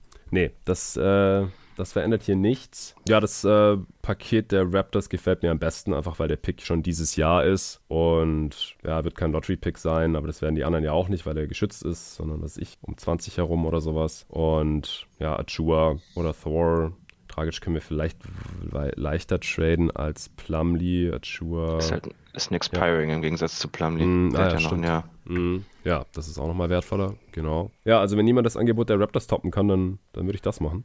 Schön, dann haben wir einen Deal. Äh, Christian Wood geht zu den Toronto Raptors für Dragic, Achua und den diesjährigen First der Raptors, der Top 4 geschützt ist. Sehr schön. Mhm. Dann ein Spieler der Lakers, Russell Westbrook. Jemand Interesse? Ja, New York würde was bieten. Oh! Aber wir wollen es auch bezahlen lassen. Oh. Ach, ja. Also, wir, wir wollten Russell Westbrook mit äh, Talon Horton Tucker, eurem 27er Pick und Swaps des 26er und 28er äh, Erstrunden-Picks für Julius mhm. Randle, Evan Fournier und dann Kemba Walker oder Alec Burks. Uff. Ähm, nee, also wir wollen nicht alle Firsts abgeben, nur um Westbrook zu dumpen und Randall aufzunehmen. Also das, äh, das ist nicht drin. Gut, dann lebt ihr weiter mit Was ein anderer Deal, anderer Deal für den Knicks kommt nicht in Frage, einfach nur für, für Walker, Fournier und Alec Burks oder so. Nein, also wenn, dann will ich einiges dafür haben, weil wie gesagt, Randall ist momentan im Tief. Das heißt, wenn ich, äh, wenn ich gescheiten Gegenwert dafür bekomme, und das wäre für mich, dann gebe ich ihn ab, so wie ich es vorher gesagt habe. Ansonsten warte ich lieber noch ein bisschen und hoffe, dass sich sein Marktwert wieder etwas erhöht. Und wie gesagt, Russell Westbrook. Der Randall will ich ja auch gar nicht. der passt ja auch überhaupt nicht rein. Es wäre mehr Tiefe bei euch. Ja? Ihr hättet nicht nur der einzige noch schlechtere Fit als Westbrook. So ungefähr. Ey, Westbrook nächstes Jahr ist ja schon ein, riesiger Expiring. Ähm, ja, ich, ich komme hier wieder in äh, Konflikt, weil, weil die Rockets sich schon vorstellen können, äh, John Ball gegen Westbrook zu traden. Ich kann die Lakers übernehmen, wenn du möchtest. Oder die Rockets. Nee, die Rockets kann ich mir eigentlich nicht vorstellen. Dann gib mir mal die Lakers. Dann kommt da reden wir drüber. Ja. Also was wäre der Gegenwert, der von den Rockets kommt an Spielern vor allem. Es, es, es wäre kein Gegenwert, es war einfach nur straight up, ähm, weil, also Wall würde dann natürlich für die Lakers spielen. Achso, Wall, oh Gott, okay. Nee. Genau, und die, und die, nee. äh, der, der Hintergrund ist, dass Westbrook Andeutungen macht, dass er im Gegensatz zu John Wall auf paar Millionen verzichten würde, weil er sich sicher ist, dass er dann woanders wieder äh, einen Vertrag bekommen würde und das wieder reinholen könnte. Also das heißt, ein Buyout äh, würde Westbrook eventuell machen und äh, Fertitta würde dann ein paar Millionen sparen, was der natürlich auch dann ganz gerne machen würde. Nee, also so sehr uns Russell Westbrook dieses Jahr auch nicht weiterhilft, sehen wir John Wall auch als überhaupt nicht als Hilfe. Da müssten wir schon irgendwas noch on top bekommen. Ja, die Rockets werden nicht für Westbrook bezahlen. Also ja. von daher, wenn straight up nicht funktioniert, dann, dann nee, wird das wohl nee. auch nichts. Dann, ja, dann, äh, die Lakers haben es probiert, Westbrook irgendwie an den Mann zu bringen. Es äh, funktioniert wenig überraschend nicht. Äh, Marcus Smart haben wir vorhin schon mal hier in den Raum geworfen. Gibt es da noch irgendjemand, der ein Angebot machen wollte? Nein. Dann kommen wir zum nächsten Spieler auf der Liste. Das ist Derek White von den San Antonio Spurs. Der verdient so zwischen 15 und 19 Millionen pro Jahr bis 2025, also noch sehr langfristig gebunden. Wer möchte bei den Spurs anrufen für Derek White? Boston Kann mir vielleicht jemand. Mhm, ja, hör ich mir ähm, das erstmal an. Also, wir würden bieten für Derek White äh, und Thad Young, ähm, Al Horford und unseren diesjährigen Pick Top 4 geschützt. Also, das wäre mir definitiv zu wenig. Äh, die Spurs würden Derek White auch als Talent sehen, das so in diesem ein junger Spieler und ein Pick Territorium sich bewegt. Ich weiß nicht, vielleicht will mir jemand die Spurs abnehmen. Ich hätte auch Teams, die an ihm interessiert wären. Ja, welche Teams denn? Äh, also auch wieder die Timberwolves äh, mit Torian Prince und ihrem First dieses Jahr und Jaden McDaniels. Ähm, ja, dann behalte, behalte du aber besser die Spurs. Ich glaube, du kannst das okay. besser einschätzen, was die wollen. Äh, was Prince, McDaniels und der First dieses Jahr? Mhm. Ich biete mal noch für die äh, Lakers was mit an. Und zwar THT Nunn und den First 2026 geschützt. 27, oder? Äh, 27. ja, ja, genau. Ja, 26 müsste es sein. 27 und 28 geht, genau. 27 meinte ich. Ja, den willst du schützen oder ungeschützt? Ähm, schützen, auf jeden Fall. Mm, mm. Kann das auch eine leicht, halt kann leichte Protection sein, aber ich kann nicht den 27er Pick ja. ungeschützt für Derek White rein. Das geht nicht. Äh, Taylor Horton Tucker ist halt so wahnsinnig uninteressant mit dem Vertrag, den er hat. der, also, also, ich finde den spielerisch gar nicht so uninteressant, aber der Vertrag ist so hässlich. Und der Player Option. Es ist nur noch, also es ist nur noch äh, dieses und nächstes Jahr. Nee, äh, nächstes yeah, und übernächstes Jahr das, für 10 das, und 11 das, Millionen. Ja, ja das, das ist ja das Problem. Und wenn er dann gut ist, dann verlierst du ihn wieder, weil er die Player Option nicht nimmt. Und wenn er nicht gut ist, dann bezahlst du ihn. Also du hast kein, du hast keine Upside als Team, das für ihn tradet. Also das ist das Paket der Wolves schlägt. Ähm, wie müsste die Protection der Lakers aussehen oder ist es gar nicht drin? Also es müsste, also wir könnten den 27 irgendwie Top 4 protecten und dann 28 unprotected, sowas. Also er müsste halt kon sicher Convoyen dann in 28. Ja, ich will noch kurz abklären, ob die Thunder Kenrich Williams straight up für THT traden würden. Äh, nein, wir sind auch nicht so interessiert an dem Vertrag von THT. Ey, ihr habt wie viel Millionen Capspace? 30? Ja, viel, Dieses wenn Jahr? du Picks drauflegst, können wir drüber reden. so viel ist Kenrich Williams jetzt auch nicht wert. Der ist vielleicht einen guten Second wert und den Wert hätte ich jetzt THT auch noch eingeräumt. Aber okay, es, es ist nur ein Angebot. Ähm, Top 4 2027 und 28 unprotected. Naja, ich kann, kein, ich kann den Lakers Pick 2028, glaube ich, nicht unprotected machen. Hm, dann würden wir, glaube ich, eher das Minnesota Offer präferieren. Ich weiß, da müsste halt der Rest von euch mal sagen, ob er das aus Minnesota Sicht auch für realistisch hält, dass die das machen. Nicht, dass ich das jetzt irgendwie mit mir selbst quasi ausgekaspert habe. Ähm, also ich finde, ich find, da die beide Seiten schön. aus? Lottery oder? Äh, ja, also wir können, genau, wir können dieses Jahr Lottery protecten und dann vielleicht nächstes Jahr irgendwie Top 10, dann irgendwie Top 8 oder so. Das ist ja in dem Zeitraum dann relativ sicher. Ich würde ja auch davon ausgehen, dass der dieses Jahr dann. Ja. Wir können, wir, wir, wir, wir könnten ihn dieses Jahr Top 12 protect, nee, Top 10 protecten, dann ist es auch, wenn ihr im Play-In seid, dann conveyt er noch. Also Top, Top 10, dann, also wenn ihr in der Lottery irgendwie aufsteigt ja. als Timberwolves, dann alles gut. Und wenn nicht, dann kommt er halt zu uns. Das fände ich, glaube ich, gut. Ja, also fände ich auch einen, fairen Gegenwert. Wenn es jemand anders sieht, dann möge er jetzt sprechen oder für immer schweigen. ich bin gerade immer noch überlegen, ob, ob Rob Pelinka echt der Pick 2028 so sehr juckt, dass er Derek White hier nicht nimmt, weil der wäre für die Lakers halt schon ein ganz geiles Upgrade. Die Celtics mit äh, Josh Richardson haben auch kein Interesse an THT, nehme ich an. Nein. Ja, weil dann geht halt so langsam die Alternativen hier aus und die Lakers müssen halt schon was machen. Fuck it, ich mach's. 2028 ist in sechs Jahren und da ist LeBron schon längst in Rente. Ich muss jetzt das Team maximieren und ja, die müssen auf jeden Fall einen Move machen und das ist okay. der einzige Shot, den sie haben. Come on. Wunderbar. Ja, wir machen den Deal. Gut, die Spurs würden sich dann aber auf jeden Fall auch mal umhören, wer denn so an Taylor Horton Tucker vielleicht interessiert. aber der Deal ist jetzt durch, also, richtig? Der Deal ist jetzt, ist, ist jetzt durch, ja, ja, genau. Es ist, äh, die Spurs bekommen äh, THT, Nunn und den 2027er Pick Top 4 Protected. Wer macht da so viel Krach im Hintergrund? und äh, dann 2028 unprotected. Genau. Also vielleicht mal aus, aus Sicht der Lakers, ich glaube, es wäre genau so ein Deal, was sie machen würden. Er würde sportlich sie weiterbringen. Ich glaube, denen steht das Wasser so bis zum Hals, äh, dass der 27er, 28er Pick auf dem Markt sind. Und für San Antonio macht es auch absolut Sinn. Also darauf, ja, darauf zu setzen, auf den Pick würde ich definitiv, weil der könnte extrem interessant sein. Egal, ob man als Trade Asset vorher benutzt oder halt abwartet, äh, hm. was in LA irgendwo passiert. Ja, die Spurs sind halt auch so ein Management, wo du dir als GM also leisten kannst, auf einen Pick zu, zu gehen, der weit in der Zukunft liegt und so. Gegen das Lakers ja. Front Office zu gambeln, ist, gefällt mir irgendwie. ja, ist super riskant. Ich habe es nicht gern getan aus Sicht der Lakers, aber die, die müssen halt jetzt dieses Team mit AD und LeBron maximieren. Das muss diese Saison sein. Wer weiß, wie LeBron nächste Saison spielt. Mhm. Und Derek White kann sie halt echt weiterbringen, weil das wäre sofort der beste Guard im Roster, ähm, der beste Defender und normalerweise trifft er ja auch den Dreier. Also ich glaube, das wird halt äh, dann neben LeBron auch eher besser als schlechter.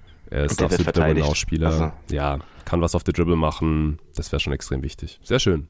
Dann ist Derek White auch unter der Haube. Wir kommen zu Jalen Brunson von den Dallas Mavericks. Der verdient nur das Minimum. Das macht es nicht ganz einfach, den zu traden. Er wird im Sommer Restricted Free Agent. Das heißt, man tradet quasi für seine. Äh, äh, unrestricted. Nee, Restricted, Entschuldigung, mein Fehler. Sie haben es ja anders hm? gemanagt, ja. Nee, unrestricted. Die haben noch vier Jahre Un Zeit gegeben, oder? Er wird unrestricted, ja. ja. Brun bei Brunson haben sie das verkackt, weil sie gar keine Team-Option in das letzte Jahr genau. eingebaut haben. Also sie hatten gar nicht die Wahl, das zu machen. Das war auch das letzte Mal, dass das irgendjemand bei einem Second Rounder nicht hinbekommen hat.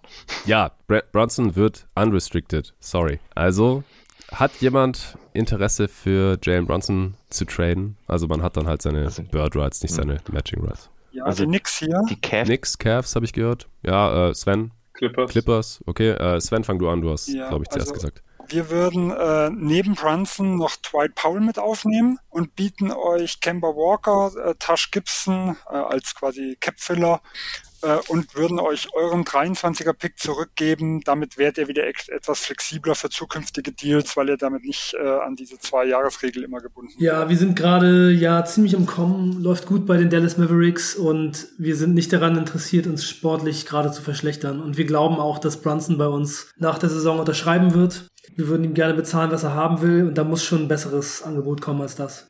Nee, mehr will ich nicht drauflegen. Ja. Also die Cavs würden was um Colin Sexton und Ian First dieses Jahr anbieten. Sexton ist halt natürlich das Problem, dass er auch für das Saison raus ist. Also mit eurem, die, für diese Saison nicht verschlechtern wird, glaube ich, mit den Cleveland-Angeboten eher schwierig. Nee, da sind wir auch nicht interessiert. Ja, die Clippers haben auch kein Angebot, mit dem möchte ich ja nicht verschlechtert. Ich könnte Boston und Preston anbieten, plus eins, zwei Seconds, aber damit wäre dieses Jahr leider ja auch schlechter. Nee, bei uns läuft es gerade so gut und wir glauben auch, dass Brunson und Doncic gut zusammenpasst. Wir würden ihn gerne bezahlen. Er hat uns schon signalisiert, dass er auch gerne bleiben will. Von daher, wenn da jetzt nicht wirklich noch ein Knallerangebot kommt, ist Brunson weiterhin ein Mav. Tja, Knallerangebot kommt anscheinend nicht. Dann gehen wir gleich zum nächsten Spiel auf unsere Liste über. Aber wir haben ein äh, Live-Update, eine Vosch-Bomb. Äh, zum Glück haben wir sie rechtzeitig gesehen und zum Glück wurde auch noch keiner der involvierten Spieler hier bei uns getradet. Das heißt, wir können es hier einfach integrieren und berücksichtigen. Und zwar äh, Caris LeVert geht zu den Cleveland Cavaliers, wie es ja auch schon in Gerüchten aufgetaucht ist in den letzten paar Tagen. Und die Cavs schicken dafür Ricky Rubio zurück äh, und den diesjährigen First. Äh, Tobi wollte gerade dieses Paket äh, noch äh, verschicken. Zum Glück hat es nicht geklappt, denn wir werden das jetzt hier einfach so mit übernehmen. Äh, die Pacers hat ja Arne, kann jetzt Levert quasi nicht mehr traden. Und äh, dann gehen noch zwei Seconds von den Cavs zu den Pacers, was äh, ein ziemlich guter Deal für die Pacers ist, äh, oder? Also, äh, Tobi, du hast äh, dich gerade schon gewundert hier, dass Levert so teuer war. Du hättest den Deal nicht so gemacht als Cavs GM? Nee, nee, also ich hatte ja, ich hatte jetzt, also klar, die Cavs brauchten halt noch so einen, so einen sekundären Ballhändler, glaube ich, hat man ganz gut an der Liste von Leuten gemerkt, deren Namen ich jetzt gerade für die Cavs so nach und nach abgegangen bin, aber da wären irgendwie noch drei, vier Namen, die ich weiter oben gehabt hätte, die ich lieber gehabt hätte, wenn man sich dann halt den Wert anguckt, irgendwie ein First und zwei Seconds, das ist jetzt vom Wert schon an dem vorbei, wo wir jetzt gerade bei den Spielern sind, glaube ich. Insofern, ja. also mir wäre das zu teuer, ich mag aber LeVert auch glaube ich, weniger als so der Schnitt. Also hat halt, also ich mag ihn auf dem Vertrag nicht. Ich glaube nicht, dass ich den Vertrag als sonderlich positiven Value sehe. Ja, Vor allem, ähm, man sieht halt bei LeVert sowohl in Brooklyn wie auch in Indiana, dass er eigentlich immer seine statistisch besten Leistungen bringt, wenn die anderen verletzt sind. Äh, ja, und weil er dann viel den Ball bekommt, viel selber macht, mhm. zwar nicht immer effizient ist, äh, aber das nicht unbedingt zum Teamerfolg gleichzeitig beiträgt. Also ich find's, bin jetzt auch nicht so begeistert, aber das Lustige ist ja, Ricky Rubio kommt jetzt auf den letzten Tagen von seinem Vertrag doch nochmal zu den Pacers zurück, die ihm ja eigentlich damals das also eigentlich haben wollten, wo die Suns ja mit dem erhöhten Angebot ihn ja noch auf den äh, quasi weggeschnappt hat. Also Ricky Rubio mhm. war nach allen Meldungen schon in Indiana, bis Phoenix die ganze Geschichte ja überboten hat bei dem laufenden Vertrag. Ja? So vielleicht eine kleine Randnotiz nochmal. Ja, die, die könnten ihn jetzt im Sommer dann mit äh, Bird-Rechten quasi einfach verlängern, wenn sie Interesse an ihm haben, wenn sie nächstes Jahr dann wieder die Playoffs direkt angreifen wollen, was in dem Markt ja realistisch erscheint. Und dieses Jahr passt dann auch ganz gut dazu, da ja kann er den, den Pick nicht mehr kaputt machen. Äh, Arne, vielleicht noch von dir. Äh, Hättest du den Deal auch so gemacht als Pacers GM? Ja, also ich finde den Deal ganz gut für die Pacers. Ich könnte mir aber auch vorstellen, dass Karis LeVert vielleicht auch noch die Möglichkeit hat, da in Cleveland ein bisschen besser reinzupassen, als das jetzt bei den anderen Teams gemacht hat. Er ist zwar schon 27, aber ich könnte mir schon vorstellen, dass da vielleicht noch ein bisschen mehr kommt von ihm und dass es dann vielleicht doch ein ganz gutes Piece ist. Aber im Moment ist es natürlich schon so, sein Dreier ist nicht so sicher und nicht so gut und er ist nicht so ein guter Defender und er braucht den Ball in der Hand. Das ist da ist Garland eigentlich besser. Also perfekt ist es nicht, aber man wird sehen. Ja, wird der wahrscheinlich von der Bank kommen oder halt gegen Garland gestaggert werden, dass halt immer einer von beiden auf dem Feld ist, weil ansonsten haben sie halt echt keine guten Ballhändler mehr, dass das mit dem Rondo-Move nicht äh, gelöst war, das Problem nach der Rubio-Verletzung. Das ist auch spätestens jetzt klar geworden. Also ich denke auch, er wird den Cavs auf jeden Fall weiterhelfen. Ob ihnen so viel weiterhelfen wird, dass man dafür ein First und zwei Seconds abgeben musste im Nachhinein, das wird sich zeigen. Nächster Spieler auf unserer Liste ist Valanciunas, den haben wir vorhin schon besprochen im Rahmen des Miles Turner Trade Angebots. Da haben sich keine Abnehmer für ihn gefunden. Können wir jetzt vielleicht abhaken. Will noch jemand für Valanciunas irgendwas bieten? Verdient 14, 15 Millionen pro Jahr äh, bis 2024. Also relativ solides Gehalt eigentlich für seine Leistungen. Braucht noch jemand ein Starting Center? Nein. Warum will New Orleans denn überhaupt traden? Äh, kommt drauf an, was man dafür bekommt. Ich glaube einfach nicht, dass er zu Zion passt. Die haben zwar noch nicht zusammen gespielt, aber davon bin ich als Pelicans GM überzeugt. Ich halte es nicht für einen Weltuntergang, wenn man ihn jetzt behält äh, und mal ihn ausprobiert, wie er mit, mit Zion zusammenpasst. Aber ich hätte viel lieber Turner zum Beispiel gehabt und ich werde auch noch ein paar andere Angebote machen für Bigs, äh, die meiner Meinung nach besser zu Zion passen als Valanciunas und dann äh, muss man den früher oder später abgeben. Nicht unbedingt jetzt, geht auch noch im Sommer oder zur nächsten Deadline oder so. Zur Not kann er auch von der Bank kommen mit dem Gehalt, wäre das jetzt auch kein Weltuntergang, aber ja, ich wollte einfach mal gucken, was man für ihn bekommen könnte. Aber wenn jetzt keiner ein Angebot macht, ist es auch nicht schlimm. Dann kommen wir zu CJ McCollum von den Portland Trailblazers, die ja schon Paul und Covington weggetradet haben. Dame ist wahrscheinlich out for season und deswegen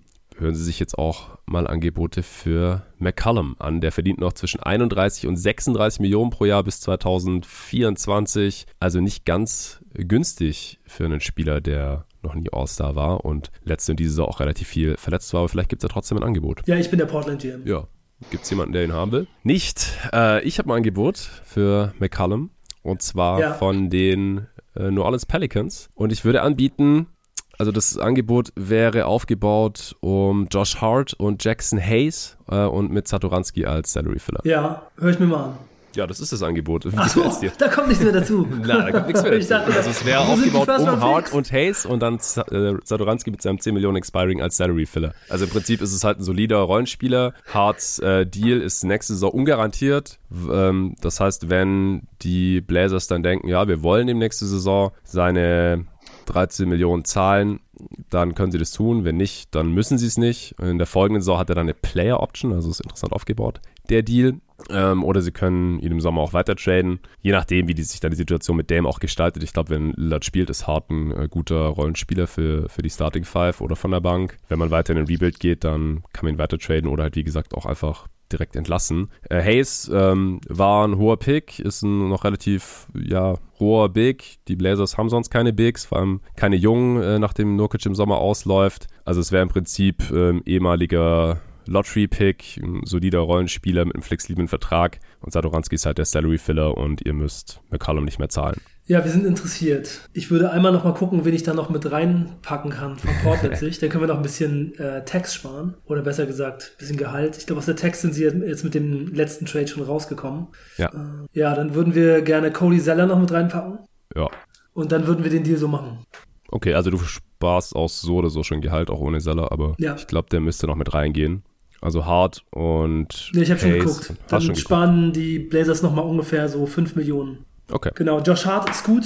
Äh, wir haben ja Anthony Simons und Damian Lillard und CJ McCollum hat ja eh schon nicht so gut gepasst. Vor allem defensiv hatten wir so große Probleme die letzten Jahre. Es war eins unserer Ziele, Spieler reinzuholen, die defensiv besser reinpassen. Josh Hart ist so ein Spieler und von daher finden wir den Deal gut. Jackson Hayes probieren wir nochmal aus und Satoranski, da sparen wir dann nochmal wieder ein bisschen Geld nach dieser Saison und ja, guter Deal.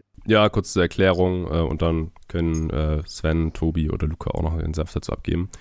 Ich glaube, dass McCollum halt, der ist zwar überbezahlt, aber die Pelicans machen in ihrem Markt eh nichts mit Cap Space und man braucht einfach noch einen, einen Shot Creator und ein bisschen Shooting. Neben Zion Williamson, McCollum passt zwar von der Timeline jetzt nicht so super geil, aber ich glaube einfach, dass man noch ein bisschen Qualität in den Kader reinholen muss, ohne jetzt großartig was abzugeben, was man braucht. Hart ist ein, ein netter Rollenspieler, aber bringt das Team halt auch nicht weiter. Hayes halte ich für einen miesen Fit neben Zion und vor allem, wenn wir jetzt noch Valanciunas erstmal behalten müssen, dann gibt es noch Hernan Gomez, der auch besser ist als Hayes, also der hat einfach keine Rolle und Sadoranski ist sowieso ein Expiring und ja, kann man dann auch noch mit reinschmeißen, damit halt die Gehälter passen. Was haltet ihr davon?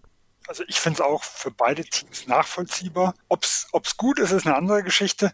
Äh, also wenn, wenn man sich das Portland für einen Weg eingeschlagen hat, ist es eigentlich die logische Folge. Was mich halt wirklich interessieren würde, ist, wie die ganze Planung mit Lillard und wie das, äh, wie so das, äh, ja, wie er das aufnehmen würde. Ich denke, das ist eine ganz, ganz spannende, die ganz spannende Geschichte bei, auf der Seite von Portland dann irgendwo, die ich ganz schlecht einschätzen könnte. Äh, Und auf Pelicans Sicht, ja, er ist eigentlich zu teuer, er passt nicht in die Timeline, aber man, man sieht ja, was sie machen wollen. Sie stehen irgendwo mit dem Rücken zur Wand, was Zion angeht. Und ich kann mir halt vorstellen, gerade wenn Zion zurückkommt und wieder dieser Point Forward dann irgendwo ist, dann ist McCallum schon ein guter, äh, äh, ein guter Spieler neben ihm. Ja, aber langfristig gesehen ist das natürlich auch nicht wirklich zielführend. Aber ich glaube schon, dass das so vom Grundkonstrukt her ähnlich ist, wie es beide Teams äh, machen können. Ja, also realistisch halte ich es auch. Anstelle der Pelicans würde ich halt anfangen mal zu überlegen, wie denn mein Kader in drei Jahren aussieht, wenn ich tatsächlich mal irgendwie Contender bin. Und Da ist halt schon weg. Mc- ja, das ist halt, also eben, er bringt dir halt dafür nichts. Und ob man da nicht irgendwas mit Hart machen könnte, was dann vielleicht noch da ist. Weil irgendwie das größte Ding ist halt immer noch Defense neben Zion. Und da hilft McCallum jetzt auch nicht weiter. Das ist wahr. Ja, aber es, ich kann verstehen, warum man es tut. Ich glaube, viele Alternativen hat Portland für McCallum einfach nicht. Nee, ist schon gut, überhaupt einen Abnehmer zu finden.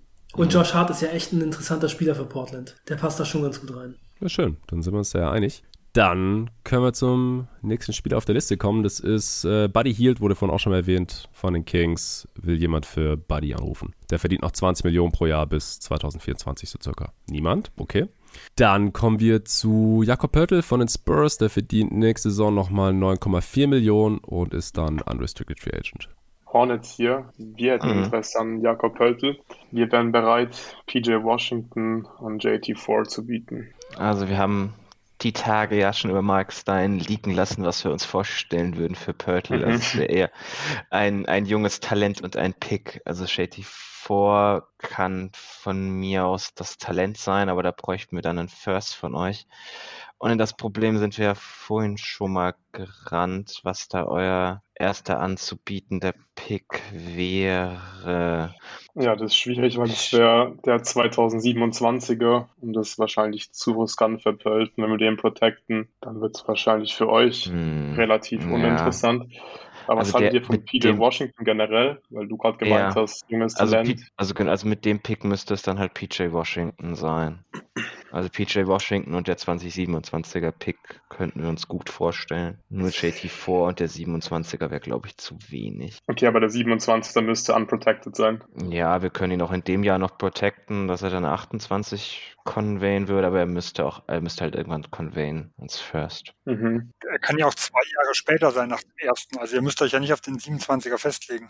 Ja, richtig, richtig. Also wie man, man kann sich ja auch vorstellen, dass die Hornets ja doch durchaus in den nächsten Jahren auch mal in den Playoffs vertreten sein werden mit Lamar Ball. Also würde ich jetzt auch alles nicht ausschließen. Dann könnten wir ja sagen, wir würden es danach halt noch ein paar Jahre protecten, bis er halt dann 28 auf jeden Fall unprotected werden muss. So könnten wir das ja machen. Ja, und wie, oder was stellst du dir unter den, Protect, unter den Protections vor? Lottery protected?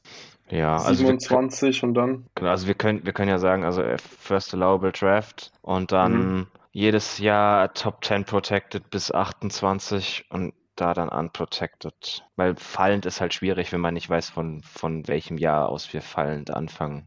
Ja, ja. Und Pick-Swaps sind kein Thema für euch. Zwei Pick-Swaps? Mm, nee. Also ihr hängt eher an dem Pick als PJ Washington, wenn ich das so richtig raushöre. Ja, ich, ja, ja, ich glaube, wir brauchen, wir brauchen noch diese Saison Upgrade auf Center oh. und PJ Washington müsste im Sommer auch bezahlen. Deswegen wären wir schon bereit, Washington abzugeben. Das Aber ich tue mir noch ein bisschen schwer mit dem späten Unprotected Pick. Washington, Kai Jones und JT4. Jetzt muss ich nur kurz mit den Roster-Spots gucken, was die Spurs damit machen. Also wäre das generell eine Konstruktion, die für euch interessant wäre? Also quasi die halt noch Kai Jones Ohne dazu. Pick, ja. Ohne Pick dann, ja, genau. Ja. Ähm, dann würden wir halt Hernan Gomez waven, damit hätten wir schon mal einen Roster-Spot. Und ihr könnt dann noch Cater Bates Diop bekommen, wenn ihr, ja, der sollte da rein, Salary Match. Also, äh, Luxury-Text-mäßig, aber nee, das, das könnten wir machen. Ja, das wären wir auch bereit zu machen. Ich glaube, da haben wir einen Deal. Funktioniert das noch mit Caterwitz Diop? Oder muss der raus? Ja, es funktioniert noch. Okay, ja, wunderbar. Dann, ja. dann, machen wir das doch so. Sehr schön. Ja, ähm, kannst du mir nochmal den Trade durchgeben? Also sind dann äh, die Spurs senden Jakob Pöltl und Cater Bates Diop für PJ Washington, Kai Jones und Shady 4. Der, der Traum von Draft Twitter. Ohne Picks.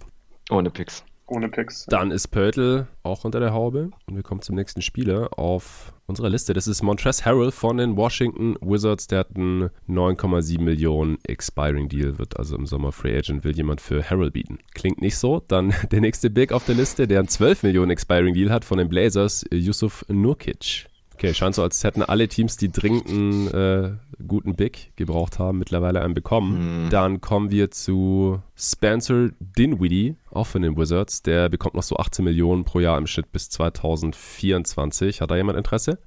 Die Clippers haben Interesse. Will jemand die Wizards übernehmen für mich? Ja, kann ich machen.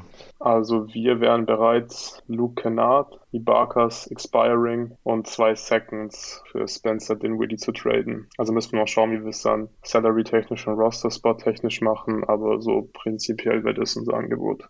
Luke Kennard mit dem Vertrag 13,3 Millionen, vier Jahre. Okay. Günstiger als Dinwiddie. Ja, halt ein Jahr länger.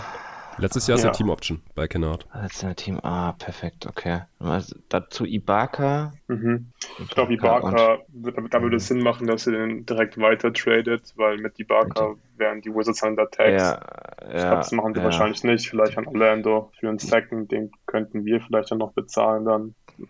So ein Protected Second. Orlando daran Interesse hat, bei 9,7 Millionen weiß ich nicht, aber also prinzipiell ja, wäre das wahrscheinlich irgendwie die Konstruktion. Mm, ja, also gefällt mir, glaube ich, ganz gut. Nach allem, was man die letzten Tage gehört hat, sind Spencer Dinwiddie und Bradley Beal ja nicht so die allerbesten Freunde. Ähm, genau. Würde Luke Kennard vielleicht sogar ganz gut daneben passen, könnte ich mir vorstellen. Hm. Ja, Wizards brauchen definitiv ein bisschen Shooting. Ja, ja. Also gefällt, gefällt mir eigentlich ganz gut. Können wir, glaube ich, so einloggen. Da müssen wir mit den Wizards mal gucken, wie wir dann aus der Tags rauskommen, weil das machen wir auch auf keinen Fall dieses Jahr, aber da wird sich schon irgendwie zwischen Thomas Bryant, Sergi Ibaka eine Möglichkeit finden. Ja, können wir, glaube ich, einloggen. Okay, perfekt. Also was passiert da mit Ibaka? Gibt es denn eins der, der Dumping-Teams, die gerne das Gehalt von Ibaka aufnehmen möchten und was, was wäre so die Vorstellung, was man sich dafür bezahlen also, lässt? So, okay, sie für, für zwei Second Rounder würde das machen. Okay. Äh, ja, die zwei Second müssten dann bitte die Clippers noch bezahlen. Ihr habt doch, also vielleicht würden sie es für den Detroit Second alleine machen. Der ist ja doch ziemlich. Welches äh, Jahr? Der Detroit Second. Ähm, hier waren das denn 24? Oder ist der 25er ja. ging, glaube ich, nach Portland. Genau, der ist nämlich weg, genau. Habe ich das auch im Kopf. Aber den 24. müssten sie, glaube ich, noch haben. Also wenn es der 24er Detroit wäre, das würde uns reichen. Da sehen wir noch ein gewisses Potenzial. kommen wir ein bisschen näher an den Floor ran. Genau, was wären dann die. Geht es gerade um die Clippers oder um die Wizards? Die Wizards noch bekommen. Hm? Ja, da, würd, also, der müsst, der müsst, da würden wir euch. Uh, uh, second. Hm, so. Suchst du noch den Pick oder was suchst du? Ich, genau, ich suche gerade, ob die nicht alle rausgegangen sind, weil in jeder Übersicht, die ich habe, finde ich die gar nicht mehr. Nee, die sind auch raus. Also, wenn es um die Picks der Clippers geht, dann habe ich nur noch meine eigenen Picks. Ah, okay, okay. Davon aber alle? die sind ja vielleicht nicht weniger. Ne, den 27er habe ich nicht mehr, Ja, aber stimmt. 22 Ach. bis 28 müsste ich noch Ja, alle haben. Second okay, Rounder. also, mhm. Ja. Dann würde ich halt, äh, sag ich mal, zwei spätere nehmen. Also 26 und 28 Genau. für Ibaka. Okay, dann würde ich sagen, dass dann die Wizards noch einen bekommen. Da können wir dann gerne den irgendwie 22 oder 23er nehmen anstelle der zwei. Das heißt, dann quasi zahlen wir einen von den Seconds zum zu dumpen und der andere müsste noch von euch kommen. Also quasi für euch zu eurem ursprünglichen Angebot wären es dann drei Seconds anstelle von zwei. Aber Genau, also einen halt, dass wir Ibaka dumpen können und Genau, zwei gehen genau. an euch. genau, wir schicken einen davon auch direkt weiter an OKC. Okay, und der Pick, der nach OKC geht, der ist aus welchem Jahr? Oder welchen will Mhm. OKC da? OKC will 26 und 28. 26 und 28, dann würden wir Ja. die aber gerne Top 35 protecten zumindest. Ich glaube, das ist okay. Ja, Einen können wir da Und protecten, den den anderen lassen wir unprotected. ja, machen wir so, ja. ja. Ah, Dann machen wir 28 Top 35 und 26 ist unprotected. Gut. sehr schön. Und ich glaube, wir müssen übrigens noch Anthony Gill mit einbauen, dass es salary-technisch funktioniert. Der muss noch zu den Clippers getradet werden. Das, das soll uns recht sein. weil Ja, das- Daran wird bevor das kein Problem sein sollte. Ja, Nee. Welchen Second bekommen die Wizards von den Clippers? 22, oder? 22, Oder 23. genau. Nee, 22. Okay. Dieses Jahr seid ihr schlechter. Und die, die Clippers bekommen Luke Kennard. Äh, die Wizards Ja. bekommen Luke Kennard. Luken, ne? genau. Und die Clippers bekommen Dinwiddie und Anthony Gill. Und die Thunder Ja. bekommen Ibaka. Mhm. Und die äh, Seconds. Okay, dann hätten wir es, oder? Ja, Sehr schön. Dann ist Spencer Dinwiddie auch weggegangen. Ich hätte es ja nicht gedacht. Sehr schön. Und die Clippers haben ihren äh, Backup-Point oder Starting-Point vielleicht sogar, je nachdem, wer dann startet.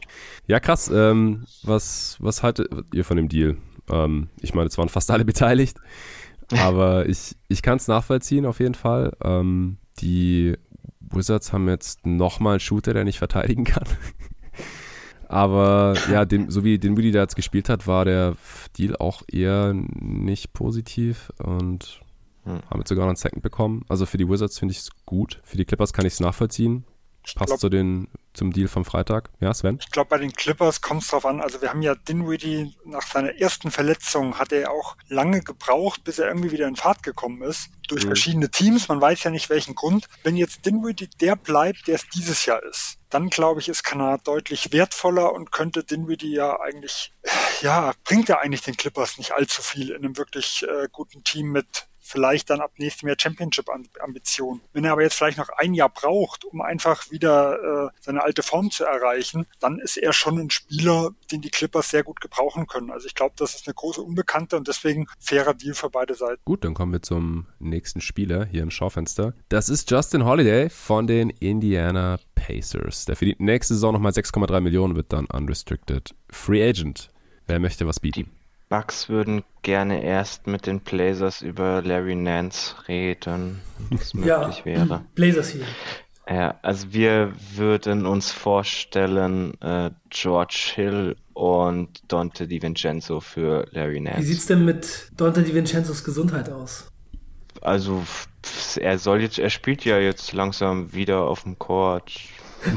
All, all, alles, was wir an Aussagen haben, ist, dass er wieder komplett fit wird. Das wird sicherlich jetzt noch ein bisschen dauern, aber das kann euch ja wiederum egal sein. Mhm. Aber zum Start von der nächsten Saison wird er auf jeden Fall wieder voll fit sein. Ja, ich schau mir gerade noch einmal den Roster an.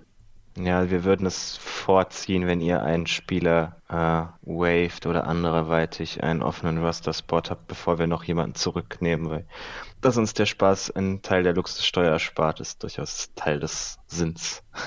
Ja, Nee, wir haben Wir nehmen, wir nehmen sogar ein bisschen auf. Wir nehmen sogar ein bisschen auf. Also noch mehr aufnehmen können wir nicht. So rum. ja, aber wir haben gerade schon einen Trade gemacht, der uns einen Spieler mehr Genau. reingebracht hat.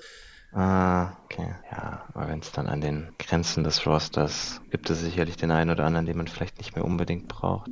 Eric Bledsoe will bestimmt sowieso ein Buyout. Ja, der Agent von Eric Bledsoe sagte, er wäre nicht abgeneigt. Wir würden den Deal machen.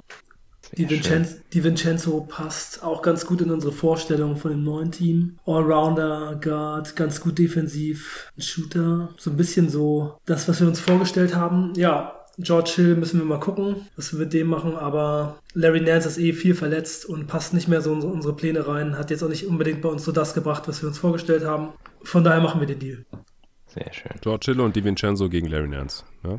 Ja. Habe ich. Ja, die Blazers müssen halt im Sommer dann, also jetzt hier, ich spreche aus der Rolle als GM aus, Kommentar. Äh, die Blazers müssen halt DiVincenzo und Simons zahlen im Sommer oder halt sich entscheiden. Das ist so ein bisschen das Einzige, was ich hier problematisch sehe, weil George Hill, ja, dem, der wird nicht langfristig bleiben oder so, das spielt keine, Hm. keine Rolle. Also nächstes Jahr ist er halt noch da, 4 Millionen, aber das ist jetzt nicht der Gegenwert für Larry Nance. Also der Gegenwert für Nance Jr. existiert ja nur, wenn man DiVincenzo bezahlt im Sommer. Und das wird halt interessant, wie teuer der wird.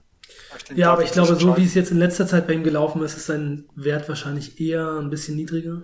Hm. Also ich glaube, es könnte für die Blazers ganz gut werden, dass er einen Vertrag bekommt, der nicht, vielleicht noch nicht mal ganz seinem Wert entspricht. Auch wenn man jetzt vielleicht ihn so ein bisschen langsam wieder ranführt. Da gibt es vielleicht nicht so hohe Anforderungen an den nächsten Vertrag und dann könnte man ihn vielleicht sogar zu so einem Bargain bekommen und ja, man hat halt einen, noch einen jungen Backcourt-Spieler, der da ganz gut reinpasst. Ja, und durch den McCollum-Deal hat man auch noch Geld gespart. Ja, genau. Also, dass ich ihn nicht bezahlen will, war sicherlich Teil der Logik aus Sicht der Bucks, dass man jetzt doch relativ günstig abgegeben hat, weil ich befürchte, mit dem Vertrag, den er jetzt bekommt, der, der Verlängerung, die Allen schon unterschrieben hat, ist man halt schon so tief in der Tax, wenn man irgendwie Bobby Portis noch hält und so. Das, ich glaube man, dass man sich den irgendwie so 12 Millionen Vertrag für ihn wahrscheinlich nicht mehr leisten Ja, kann. und für die Bucks ist es ja auch ziemlich cool, Larry Nance reinzuholen, weil Ja, sie brauchen passt- halt einfach diese perfekt. Länge, sie brauchen halt genau eigentlich diesen Spielertyp. Vielleicht könnten sie ein, sogar ein, noch, ein noch Spieler ein Big, weniger, der Janis verteidigen kann, für Ja. den jemand anders im Osten traden könnte. Ja, und vielleicht müssen die Bucks müssen sich ja eigentlich sogar vielleicht sogar noch ein Big reinholen. Mal sehen. Oder ein Buyout Big. Ja, also man hofft ja immer noch auf Brook Lopez, aber Für die Bucks ein absoluter Hammer-Deal. Also was so die Ambitionen dieses Jahr geht. Ich glaube, Ja. die sind wirklich auf einem ganz anderen Level damit nochmal. Wenn gesund. Das ist ja bei Nance Ja. also das Problem. hm. Das stimmt, der passt ja sehr gut rein, aber muss halt mal fit bleiben. Ja. Cool. Also, wir haben noch so ja, zehn Spieler ungefähr im Schaufenster. Äh, Nance Jr. ist damit von der Liste runter. Wer noch da steht, ist Justin Holiday. Immer noch. Wer hatte da Interesse? Jetzt niemand mehr? Okay. Dann ist der nächste auf der Liste Josh Richardson von den Boston Celtics. Der bekommt nächste Saison noch 12,2 Millionen und wird dann Free Agent. Will da jemand anrufen bei den Celtics?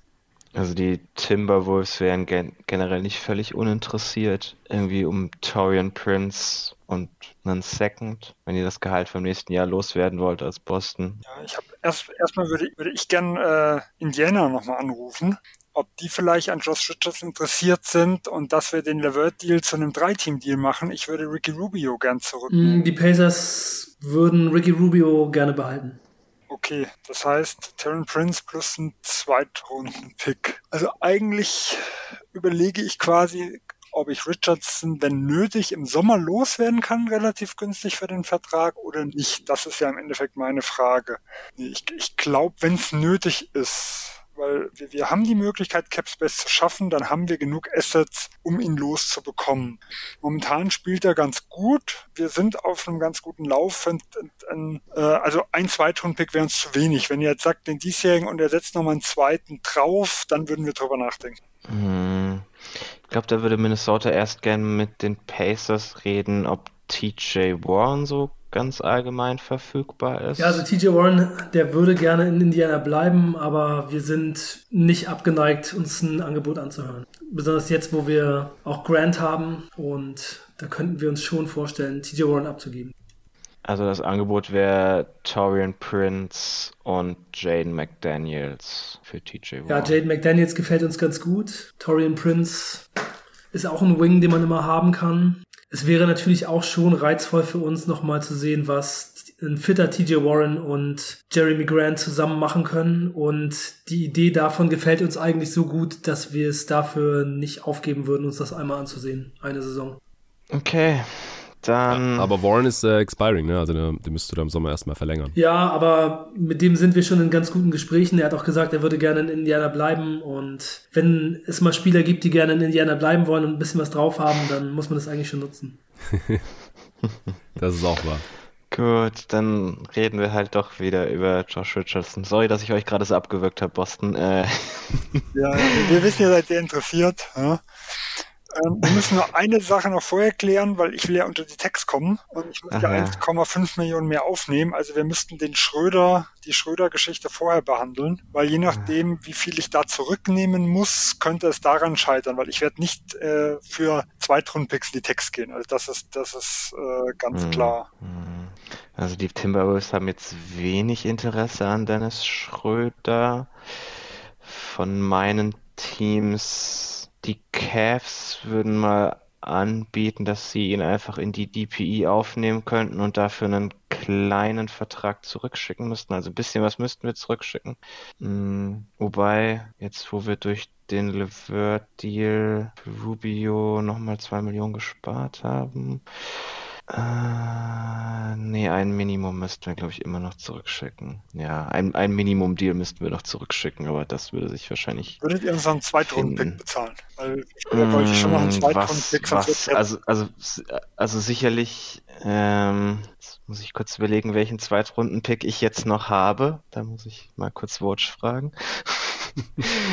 also die Zweitrunden-Picks, die gerade eben weggegangen sind. Äh, den Houston-Pick habe ich nach Indiana getradet und den 2027er Utah. Dafür habe ich noch den Zweitrunden-Pick von Miami dieses Jahr bekommen. Also den Zweitrunden-Pick von Miami, den würde ich euch schicken. Also ab, ab, ab sag ich mal, 50 äh, kann ich auf einen Zweitrunden-Pick verzichten. Das okay. wäre dann doch ein bisschen zu wenig. Dann, dann vielleicht der Zweitrunden-Pick von den Cavs in 23? Ja, da, da könnte ich mir schon vorstellen, falls, falls dieses Saison mal ein kleiner Flug war, dass es dann zumindest so in dem Mittelfeld wieder mhm. rutschen würde. Bietet denn sonst noch jemand was für Schröder? Ja, Utah würde auch gerne für Schröder bieten. Wir würden euch auch einen Second-Round-Pick anbieten, plus Asabuki. Also wir könnten in die Trade-Section von Favors aufnehmen. Ja, und was für ein Second Rounder wäre das? Ja, leider Memphis, also fast noch schlechter als der von Miami. Memphis dieses Jahr, 2022. Und die, was die Cavs brauchten, gar nichts mit zurückbieten. Ihr hattet die Trade Exception komplett frei, oder? Ey, also wir haben die, die, nee, wir haben ja Vicky Rubio jetzt getradet. Die haben wir gar nicht mehr. Ja gut, ihr könnt, wir können ja den Deal vor dem Rubio-Trade machen, dann hättet ihr noch. Ja, ja, ja, genau. Dann sagen wir einfach, wir haben den gestern gemacht. ja, genau. So, genau. Also sind ja alle noch nicht offiziell, die sind alle noch offen, die Dinger. Ja, ja. Hm. wir würden euch vielleicht gerne irgendwie Kevin Pangos oder sowas zum Minimum, aber schon Rondo, der, der gefällt euch doch bestimmt in Boston. Boston gefällt euch Jared Butler besser als der Second Round Pick? Wahrscheinlich schon, oder? Ja, an Butler wären wir interessiert. Ja, dann ohne Pick wären wir bereit, dann Schröder in die Trade Exception von Favors aufzunehmen und ihr bekommt Jared Butler. Ihr habt ja auch noch eine Trade Exception. Ja, oder locker ja so, wir können es ja auch so traden. Ich gebe ja Schröder, also gebe ja, Schröder ja. her. Ja, also von dem her, das ist kein Genau, ja, klar. Ja, nee, das würden wir dann machen. So, was hat Butler verdient? Das dürfte nicht viel gewesen sein. Rookie Minimum. Also die 900 und ein bisschen was. 25.000, ja. Ja, das heißt, ich habe rund 5 Millionen gespart. Also dann ist jetzt die Text keine Schwierigkeit mehr, wenn wir den Prince-Deal auch machen. Mhm. Na dann. Das wäre jetzt an Minnesota. Das ja. heißt, du wirst Richardson bekommen, ich Prince und den diesjährigen Minnesota-Pick und welchen war es noch? Den nächstjährigen oder welcher ist der? Welche habt ihr da auch sonst noch? Also wir hätten noch dieses Jahr Washington. Den finde ich immer fast ein bisschen zu gut. Dieses Jahr Philly oder Denver und das ist der, der more favorable of Philly oder Denver. Den wir euch noch dazu packen. Ja, Also more favorable Philly, Denver und, und nächstes Jahr Minnesota, damit ich nicht zwei in diesem Jahr habe. Alles okay. Wir sind nächstes Jahr bestimmt noch besser, wir sind ein junges, gutes Team. Ja, damit kann ich leben. Es geht ja nur darum, eher darum, dass ich damit noch was machen kann, vielleicht. also Prince plus die Denver kann man ja schon ziemlich sicher sagen, plus die nächstes. Was waren das jetzt? Zwei Seconds, oder? Ja. Und also Prince. Also Second Minnesota 2023 und Denver war dieses Jahr. Ja. Genau. Also Denver oder Philly, aber es wird ja wahrscheinlich der Denver-Pick, nämlich der bessere. Gegen äh, Josh, Josh Richardson. Richardson. Und davor war Schröder gegen Butler. Genau. Ja. Straight up. Genau, ja. Alles klar. Hätten wir die auch beide notiert? Provokant gefragt, wie sicher sind wir uns, dass Jared Butler nicht schon besser ist als Dennis Schröder? Gar nicht so sicher. Aber ich glaube, dass, also ich würde es mal kurz selber kommentieren. Ja, klar. Ich glaube, es war jetzt insgesamt eine sehr, sehr teure Deadline für Utah. Oh ja. Aber ich glaube, das Championship Window wird halt einfach nicht größer. Es wird einfach kleiner die nächsten Jahre. Vielleicht ist es sogar das letzte Jahr, wo sie überhaupt mit den Spielern Chance auf einen Titel haben. Und ich glaube, mit Schröder und, also Schröder jetzt mit Abstrichen, aber vor allem mit Barnes halt in der, ja, für Ingels und Schröder für Clarkson, dass sie sozusagen die, diese beiden Spots einnehmen, also Barnes dann in der Starting Lineup, ähm, hat man da schon eine Chance, dieses Jahr im Westen einen Titel mitzuspielen. Wenn man einen Titel gewinnen sollte, dann ist es relativ egal, ob man dann Jared Butler abgegeben hat oder nicht. Ich glaube nicht, dass Butler in den Playoffs ja, viel spielen wird. Ja, das ist halt das Ding. Ich, ich glaube glaub, halt auch, dass Schröder eher ja, in den Playoffs spielt. kann niemand dribbeln bei Utah sonst. Also ja, wirklich niemand mehr, der dribbeln kann dann auf der Bank. ja. OKC würde gern mal mit äh, Utah sprechen, weil ihr seid jetzt nicht teuer und äh, wir würden euch Rudy Gay zum Beispiel abnehmen und wir würden dafür auch nur einen Pick-Swap haben wollen, aber den halt in 2027. Nee, das geht leider nicht, weil Rudy Gay ist halt der Spieler, mit dem wir dann Small Ball spielen also, können. Also ihr glaubt noch, das funktioniert? Ihr habt doch jetzt Barnes. Was? Was? Nee, nee also... Der Satz gerade tat weh. also es war natürlich Spaß, aber ja, ja. Ich, also ich glaube, es macht jetzt äh, keinen Sinn für uns, Rudy Gay abzugeben, weil wir sind nicht wirklich tief und ich glaube, dass er schon ein paar Minuten für uns in den Playoffs spielen kann. Ja, würde die ganzen anderen Moves gerade unsinnig machen, um mehr Spieler ja. reinzubekommen, die helfen, um dann einen einfach wegzuschenken. Ja, denke ich auch. Man konnte es ja mal versuchen. Klar, auf jeden Fall immer bitte alles versuchen. Okay, ein paar Spieler haben wir noch, nachdem Richardson und Schröder, der übrigens der Next auf der Liste gewesen wäre, jetzt hier auch beide über die Tick gegangen sind. Äh, wir kommen nochmal zurück zu Thad Young von den San Antonio Spurs. Also die ja, Phoenix Suns haben auf jeden Fall, Ja, die Phoenix Suns haben Interesse. äh, wollen die Spurs einfach Scharic haben? Ohne was dazu? Nee. Ja. Second, also, Second da, Rounder dazu? Also wenn wir das schlechte Gehalt von Saric für nächstes Jahr aufnehmen. Scharic ist voll der Spurs-Spieler. Der würde da voll gut reinpassen, ja. wenn er wieder fit ist. Ja, nee. Und mit einem Second Rounder? Zwei Seconds. Dann machen Zwei wir. Seconds. Jesus das sind 11 Millionen nächstes Jahr, die Saric verdient. Das ist überlegt, oder? Sind doch. Nee, 9. 9 Millionen. 9. 9,2. Ja, aber ja, aber so nah wie ihr an der Text dran seid, wenn ihr mal Aiden verlängert habt, seid ihr, glaube ich, darüber sehr dankbar, wenn ihr, dass wir euch den abgenommen haben. Ja. Robert Sava sagt gerade, mach, mach, mach, mach, mach. Ich ja, wer weiß, ob Robert genau Sava nächstes Jahr überhaupt noch der, Be der Besitzer ist bei den Suns. der nächste Owner ist bestimmt viel spendabler. kommt, ja, nee, nee. Ähm, hoch. Ich, die, die Suns sind im absoluten Winnow-Modus. Die sind gerade einer der absoluten Titelfavoriten. Da, da mache ich jetzt nicht wegen einem Second rum. Äh, wegen einem Second rum. Deswegen kannst du haben. Ich gucke gerade mal, wir haben alle Seconds. Ja, ja. ja am besten Far-Out. Am besten Far-Out, also. nee, du kriegst den von diesem Jahr und dann noch einen Far-Out. Okay, den von diesem Jahr und den 27er. Okay, also Thaddeus Young zu den Phoenix Suns, Scharic und Suns Second 22 und 27 zu den Spurs. Oh, das ist nur Young und Saric gegeneinander. Ja. Also vom Ding geht das vom Gehalt überhaupt? Das wird wahrscheinlich tatsächlich eng. Ich gucke mal, was ich noch reinschmeißen muss. Alfred Payton, Jalen Smith, wie seht ihr den so? Nochmal ganz kurz, äh, Phoenix, ihr seid nach dem Deal auch noch unter der Tax, oder? Ja, ja, wir sind 8 Millionen drunter. Dann müsst ihr 9,2 quasi abgeben und 8,5 kostet, also Minimumvertrag muss, müsst ihr noch mit rein. Ja, also ich, könnt ihr euch entscheiden, ob ihr Smith ja, loswerden wollt oder uns Alfred Payton geben. Also wenn Smith reinkommt, dann muss der 27er Second raus. Hm, dann nehmen wir, glaube ich, lieber Alfred Payton. huh, tough, tough.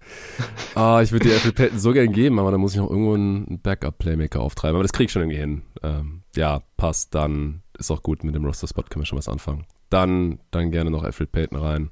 Klar. Ja, gut, das passt. Schön. Ne, ich bin zufrieden damit. Ich glaube, für, für die Suns ist auch der logische Deal. Er ist so ein bisschen der Small Ball Center hinter Aiden aus meiner Sicht. Äh, hm passt da perfekt rein und die Suns sind jetzt schon vielleicht der Titelfavorit und sind einen Tick besser geworden. Also und vor allem ja, im nächsten Jahr spart man auch noch Geld. Ich glaube, das ist äh, nicht zu verachten. Der wichtigere Teil fast. Genau. Ja, ja also mit, mit äh, für die Hörer mit der Aiden Extension ist man nächstes Jahr halt in der Text drin. Und da tun halt so 9 Millionen von Scharic schon sehr weh. Ja. Spurs hätte ich wahrscheinlich lieber im Sommer deutlich mehr bekommen, aber so wie man Fett Young jetzt das letzte halbe Jahr über benutzt hat, mm. darf mhm. man sich nicht wundern, dass man nicht mehr mehr bekommt. Ja. Äh, hat denn sonst jemand Interesse an Jalen Smith? Hier äh, OKC vielleicht? Also, wenn ihr uns einen Zweitrunden-Pick drauf gibt, nehmen wir ihn. Nein. Dann behalte ich ihn. Ja, also meinst einfach nur, oder einfach, ich würde ihn auch so in meinen Raster einfach so ausprobieren. Center-Position ist bei uns ein bisschen mager, aber ich würde euch nichts dafür geben. Ja, ich hätte schon gerne Kenrich Williams oder so dafür gehabt. Der kommt ja jetzt, also mal gucken, was uns die Ja, wir, bietet jemand mehr als ein Big Man Prospect für Kenrich Williams? Ja, Bugs hier. Wir würden irgendwas mit Second Round Picks anbieten. Salary Matching, Matching müsste Sammy Ojale sein nach dem Deal vorhin. Was habt ihr denn für überhaupt für Second Rounder? Also, weil die Milwaukee interessieren mich jetzt eher weniger. Und was anderes haben wir Interessieren sich nicht. die Hawks Second Rounder mehr? Also Milwaukee Also, der- 27, Der Diesjäger ist schon 28. interessant. Wir hätten den Indiana 2025 Second. Der Ja. könnte vielleicht juicy sein. Der ist dann auch ganz interessant. Und die Hawks würden uns den diesjährigen Second oder Ähm, ja, den diesjährigen Second und den 2024er Second. Und als Matching Salary TLC. Jetzt würde ich nur gerne, äh, jetzt müsste mal jemand OKC nehmen. Ich habe noch drei Teams, die mitbieten. Also die was mitbieten würden, aber jetzt nicht für Williams selber, sondern für ein Paket. Ja, mache ich dann wohl. Ja, also äh, ich hätte Brooklyn, Miami und Denver, die äh, Williams und Ludor zusammen haben wollen. Oh. Äh, Okay. Und bei Brooklyn würde ich bieten ähm, Harris und den 2028er ungeschützten Erstrundenpick. Miami würde bieten ähm, J7 und Okpala plus den nächstmöglichen, dann aber leicht protected Erstrundenpick. Und Denver würde für beide bieten Jermichael Green und den nächstmöglichen ungeschützten Erstrunden. Für Dor und Williams? Ja. Also ich glaube, Dor ist mehr wert als diese Pakete hier, ehrlich gesagt. Also ich sehe nicht den Grund, wieso die Thunder den jetzt abgeben sollten.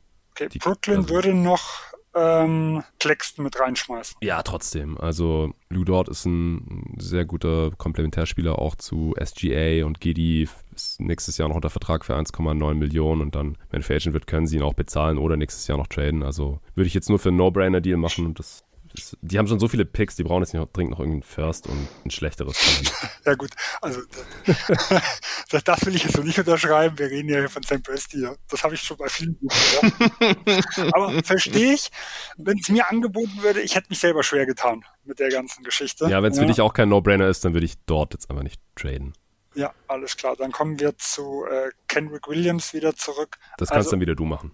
Genau. Die Hawks bieten mir jetzt zwei Picks, zwei Zweitrunden-Picks und ähm, wollt ihr jemanden loswerden oder Also loswerden wollen wir niemanden. Wir schicken halt TLC mit, dass wir, dass es äh, funktioniert.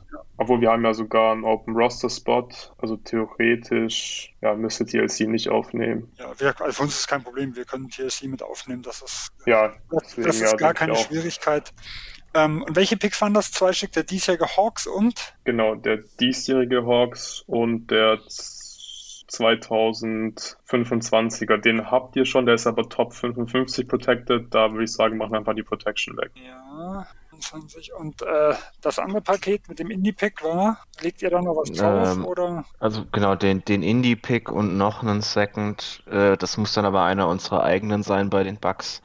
Du hast die Auswahl 22 bis 24 oder 27 und a- bis 28. Also einen von den fünf Seconds darfst du dir aussuchen, welcher dir. Dann fände ich das Indiana-Angebot, äh, das Indiana, das Bucks-Angebot noch interessanter, weil der interessanteste ist wahrscheinlich der Indie 25 und dann würde ich den Bucks 28 noch, wenn die Hawks nicht noch einen dritten oben drauflegen.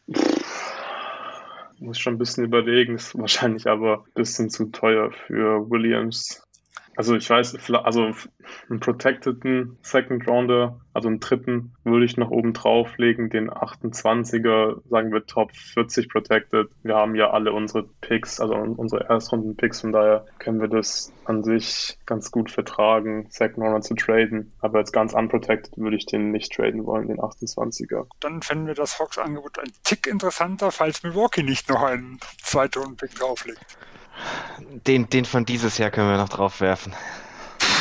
Anderen gibt's nicht. Na gut, nee, der ist mir eigentlich nichts wert. Also, obwohl das. Das, was, was, da, was die Hawks gerade als letztes draufgeschmissen haben, auch nicht. Ja, 2028, Top 40, das ist auch, also bei, bei Indy weiß ich, äh, bei Milwaukee weiß ich ja, der ist Pan ja. 50. Ja.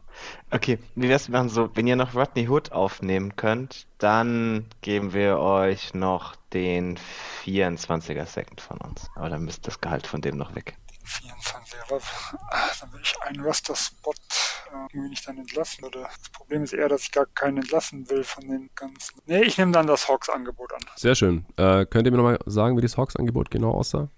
Also TLC plus den 22er, 25er, also Unprotected Second Rounder und den 28er Top 40 geschützt. Der 22er und der 25er Unprotected, ja? ja. Und der 28er Top 40 Protected. Alles klar. Schön. Das war unser 13. Trade, wenn ich mich nicht verzählt habe. Und es könnten noch ein paar dazukommen. Im Schaufenster ist jetzt nicht mehr so wirklich viel, nachdem Kenrich Williams zu den Hawks gekommen ist. Wir hätten noch drei Spieler. Einer wurde heute schon mal getradet, aber wir fangen an mit äh, Gary Harris von Orlando Magic. Der hat einen 20,5 Millionen Expiring Deal. Will da jemand was für anbieten? Scheint nicht so.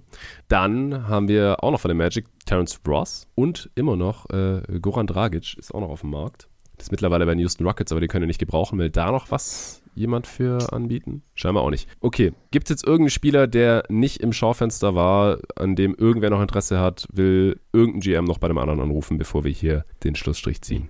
Wie, wie sehen die Grizzlies denn die Anthony Melton spielt ja gerade nicht mehr die größte Rolle. Also Toronto wäre interessiert ähm, mit Chris Bouget und einem Second. Nee, das, also wir halten immer noch viel von Melton. Da müsste schon einiges okay. mehr zurückkommen. Ja, habe ich fast, fast befürchtet. Apropos Chris Boucher, die Bulls würden gerne Chris Boucher traden. Also für Chris was, Boucher traden. Was, was bietet ihr denn im Gegenzug? Troy Brown Jr. und Second. Hm, Troy Brown Jr. ist natürlich die Sorte von Wing, die uns eigentlich ganz gut gefällt. Wir haben ja gerade für einen Big getradet, das heißt, wir brauchen Bouger eigentlich wirklich nicht mehr. Ja, würden wir machen. Klingt gut. Nice. Okay, das wäre dann Welcher äh, 2026er eigener Pick. Das ist okay. Dahin muss der Maderosen zu alt sein. Atlanta würde gerne nochmal in Memphis nachfragen, was denn der Preis für Melton ist. Ah, er denn? Ich gehe nicht davon aus, dass er irgendwie mit Okongo oder sowas. Kevin hört das wahrscheinlich für euch auch nicht ich frage ja nur mal. Ne? Ja. Also, ähm, ich sag mal, wenn ihr jetzt eure Cap-Filler, also Knox oder Dylan Wright oder sowas nehmen müsst, dann äh, wollten wir eigentlich den, zumindest den diesjährigen Lottery Protected Erstrunden-Pick haben. Diesjährigen Lotto Protected? Ja. Das hört sich eigentlich gar nicht so schlecht an. Also Knox und Jang, Knox und Jang für Melton. Wir müssen halt nur klären, was danach und mit dem Pick passiert, weil es ist ja noch, der ist ja noch nicht ganz safe. Okay, ja, ich dachte, also dann sind wir wahrscheinlich auch raus. Ich fand es gerade interessant äh, für die Hawks, wenn wir sagen Lottery Protected, dann bekommt er wahrscheinlich einen so zwischen ja, 16, 20 oder so dieses Jahr. Und das hätten wir gemacht, aber ich will jetzt den Pick nicht protecten und dann irgendwie nicht mehr flexibel sein in der Offseason oder in der nächsten Trade Deadline. Von daher sind wir dann raus. Wenn es nur dieses Jahr und dann umwandeln würde, dann ja. könnten wir in eine Richtung gehen, sag ich mal, klassische Top 4 Protection, also äh, wenn ihr rausfallt, ganz knapp äh, aus dem Ding, würden wir einen 11. Pick 10. bekommen. Das ist egal. Äh, so tief werdet ihr nicht fallen. Ja? Ihr werdet im Endeffekt wahrscheinlich nur unter die schlechtesten vier kommen, wenn ihr Lottery pecht. Ja. Und ansonsten wird es halt ein ja. 10., 11., 12., 13. oder sowas. Ja. Also Top 10 würde ich, würden wir machen, den diesjährigen. Und welche Zweitrunden-Pick gebt ihr uns dann, wenn der in die Top 10 fallen sollte? Weil dann würde ich schon gern zwei Zweitrunden-Picks als Gegenwert dann haben, wenn, wenn er wirklich äh, da reinfallen sollte. Zwei Zweitrunden-Picks. Das wird, glaube ich, schwierig, nachdem wir drei Second-Round-Picks gerade getradet haben. Hattet ihr nicht alle noch oder habt ihr noch? Wir hatten alle noch, ja, aber der 2023er, der ist schon in einem Swap involviert. Macht ja nichts, dann gibt ihr mir den, der dort mit drin ist. Ja, dann sagen wir, okay, ja, dann könnt ihr den haben, den 2023er und den 2027er Top 35 Protected. Okay, also äh, melden für, also wir Capfiller, das heißt Dieng und Nox war das mhm. bei euch, gell? Ja. Äh, und ein Top 10 Protected Erstrunden-Pick von diesem Jahr. Ja. ja. Das würden wir machen. Alles klar. Ja, ich weiß nicht, ähm, jetzt als Kommentar, ob die Grizzlies ihr Team wirklich so verändern würden. Also sie können Melton ja brauchen, ist ja ein Winning Player, Win-Now-Player, wenn sie dieses Jahr gerade so gut sind für ja so einen Pick. Also ich persönlich würde das kritisch sehen, glaube ich. Melton hat halt nicht gerade seine beste Saison. Also Wir haben ja, halt Eric Gordon noch reingeholt. Also ich glaube, er ja, wird stimmt. noch mehr Spielzeit dann irgendwo verlieren. Hm. Ja, stimmt, das mit Eric Gordon ist ein guter Punkt. Ja. Mhm. Also Melton hat 49% True-Shooting dieses Jahr. Ah, das ist schon, das ist noch böser, als ich dachte. Okay, gibt es sonst noch einen Call, den irgendjemand machen möchte? Ja, die Bulls würden gerne noch bei den Knicks anfragen, ob Nerlens Noel zu haben ist ja, Null Wert zu haben, wenn wir ein bisschen was kriegen. Ja, also erstmal wäre es doch ganz nett, von dem Gehalt runterzukommen, oder? Drei Jahre läuft nicht so gut. Ja, aber das letzte Jahr ist ungarantiert. Wir haben nächstes Jahr eh nicht viel Cap Space. Also er ist okay, so ein okay, klassischer Spieler, den wir nächstes Jahr als auslaufenden Vertrag dann irgendwo mit reinsetzen könnten. Noel war halt bis jetzt viel verletzt. Grundsätzlich halten wir ihn immer noch für den eigentlich den besten Defender, was das, was das ist. Also wenn er fit ist, ist Noel immer noch sehr, sehr ja, Wir würden Derek Jones Jr. als auslaufenden Vertrag geben und einen Second Round Pick. Also wir hätten dann eigentlich schon gern den Portland-Pick. Aber nicht für Nerlens Noel.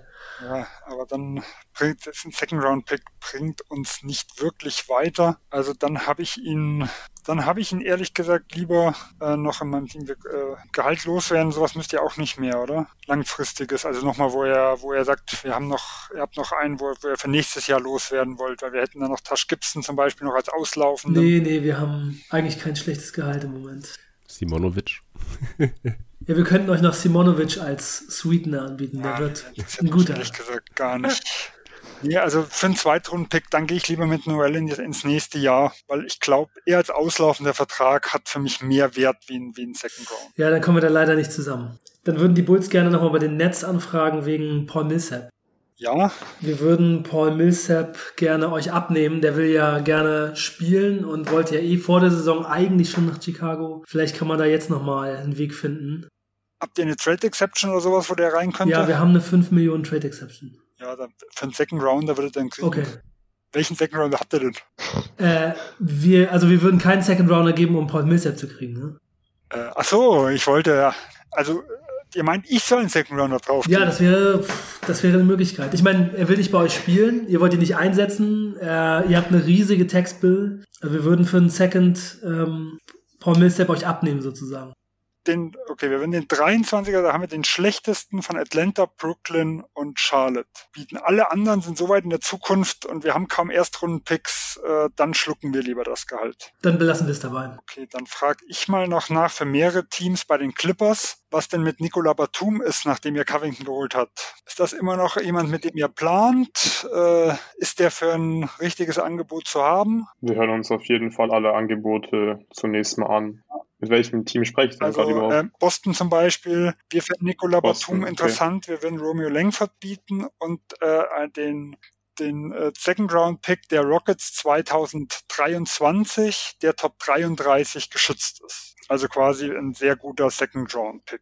Mm, nee, da behalten wir Batum lieber und schauen mal, ähm, wie gut er nächstes Jahr noch ist. Ich kann mir schon vorstellen, dass er da ganz gut reinpasst, wenn Kawhi und PG zurück sind. Und ja, können wir immer noch traden nächste Saison. Ja, Miami äh, würde auch nochmal anfragen, ähm, wenn wir ihn bekommen, würden euch Markus, äh, Markif Morris und J7 mitgeben und würden den einen Lottery-geschützten Erstrunden-Pick zwei Jahre, nachdem wir den letzten abgegeben hätten, äh, der aber nur einmal Lottery geschützt ist und danach sich quasi in, ich hoffe, ich habe einen Second, äh, danach sich in nichts umwandeln würde. Denn ich kann keinen Second bieten. Ja, weiß nicht. Also nur einmal Lottery Protected und dann ein Second dafür, das ist uns auch nicht genug, wenn du sagst Top 3. Ja, wir würden auch noch auf zweimal Lottery Protected aber gehen. Aber dann, also er würde nicht unprotected. Batum wäre ein, ist ein guter Spieler, den können wir gut gebrauchen, aber wir ja. sind schon so mau, was Erstrunden-Picks irgendwo angeht. Wir haben ein altes Team, wir können die vielleicht irgendwann mal brauchen. Also bei zweimal Lottery Protected wäre bei uns dann das Limit. Ja, wir könnten auch ganz gut First-Round-Picks gebrauchen. aber ich glaube, das Risiko ist mir zu hoch, dass es dann am Ende gar kein First-Round-Pick wird und dann irgendwie nur ein Second für Batum. Ich glaube, da muss ich schweren Herzens ablehnen. Aber ja, ist ein interessantes Angebot. Aber wie gesagt, das Risiko ist so, dass dann nur ein, nur ein Second wird. Nee, dann bin ich mit meinen Teams da raus. Also Denver würde ein ähnliches Angebot machen mit äh, Jeff Green als ja. Gegenleistung, aber auch hier könnten wir nicht in unprotected Regionen oder sowas mitgehen. Mhm. Gibt es noch irgendwelche Calls? Es ist äh, jetzt zwei Minuten vor der Deadline. Ja, also OKC hätte noch äh, genug Cap Space zu verleihen. Wir sind noch bei 26 Millionen. Äh, also von dem her, wenn jemand noch was loswerden will für, für eine Kleinigkeit, also auslaufende für eine Kleinigkeit bei längeren Verträgen, muss man natürlich gucken. Scheint nicht so. Gibt wenig unbeliebtes äh, Salary anscheinend noch oder Teams, die noch unbedingt einen Roster-Spot schaffen möchten und dafür Assets ausgeben wollen. Gut, dann würde ich sagen, sind wir auch durch. Wir haben jetzt auch echt eine amtliche Zahl an Deals geschafft am Ende, genau 15 Stück. Es gab keinen Star-Trade, All-Star-Trade, äh, wenn man so will, aber ein Haufen Teams, die was gemacht haben, die für einen wichtigen Spieler getradet haben. Gerade die Contender haben ein paar Sachen gemacht, ein paar Playoff-Teams haben aufgerüstet, ein paar der Tanking-Teams, Rebuilding-Teams sind Spieler losgeworden, haben dafür noch was bekommen.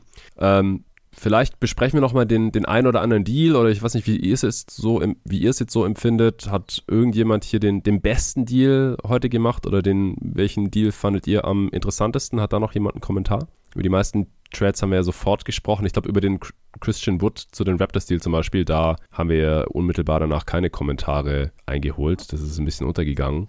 Den finde ich Den auch fand ich allerdings auch ganz interessant. am interessantesten. Ich weiß nicht, ob am besten. Okay. Ähm, ich glaube, bei Christian Wood ist halt immer so die Frage, also eher mit dem, was man an Charakter kennengelernt hat und bei den Raptors. Ich glaube, das funktioniert entweder super gut, weil er dort in, äh, in Top-Konstrukt geht und dann, glaube ich, kann er dem Team echt helfen. Oder er ist defensiv ein Minus, beschwert sich, weil er zu wenig Touches irgendwo bekommt äh, und das Ganze läuft absolut in die Hose, weil er halt im, im System vielleicht nicht wirklich klarkommt. Also das finde ich, den finde ich unglaublich spannend und ich habe wirklich keine Ahnung, wie der vom, vom Value her später ausgehen soll. Also ich finde ihn auch extrem spannend. Ich glaube, Christian ja. Wood kann vom Skillset her da ganz gut funktionieren, auch auch, auch defensiv mit den ganzen anderen Defendern nebendran. Äh, und er bringt ihnen halt noch ein bisschen mehr äh, Länge rein, äh, weil sie ja jetzt gerade schon oft ziemlich small spielen, beziehungsweise sie wären dann einfach ein unglaublich langes Team, wenn er neben Siakam und Barnes dann da im Frontcourt auch spielt teilweise. Und für die Rockets war ich einfach ganz froh, dass ich noch einen ganz guten First Rounder bekommen habe mhm. und mit Achua noch einen Prospect. Also der Pick der Raptors ist jetzt gerade so um 20 herum. Das ist schon ein solider Gegenwert noch für einen Spieler, der ja auch äh, quasi per Free Agency Signing kam, auch wenn es ein Sign Trade war. Bin ich sehr zufrieden mit als Rockets. Ja, als, als Raptors vielleicht ganz kurz.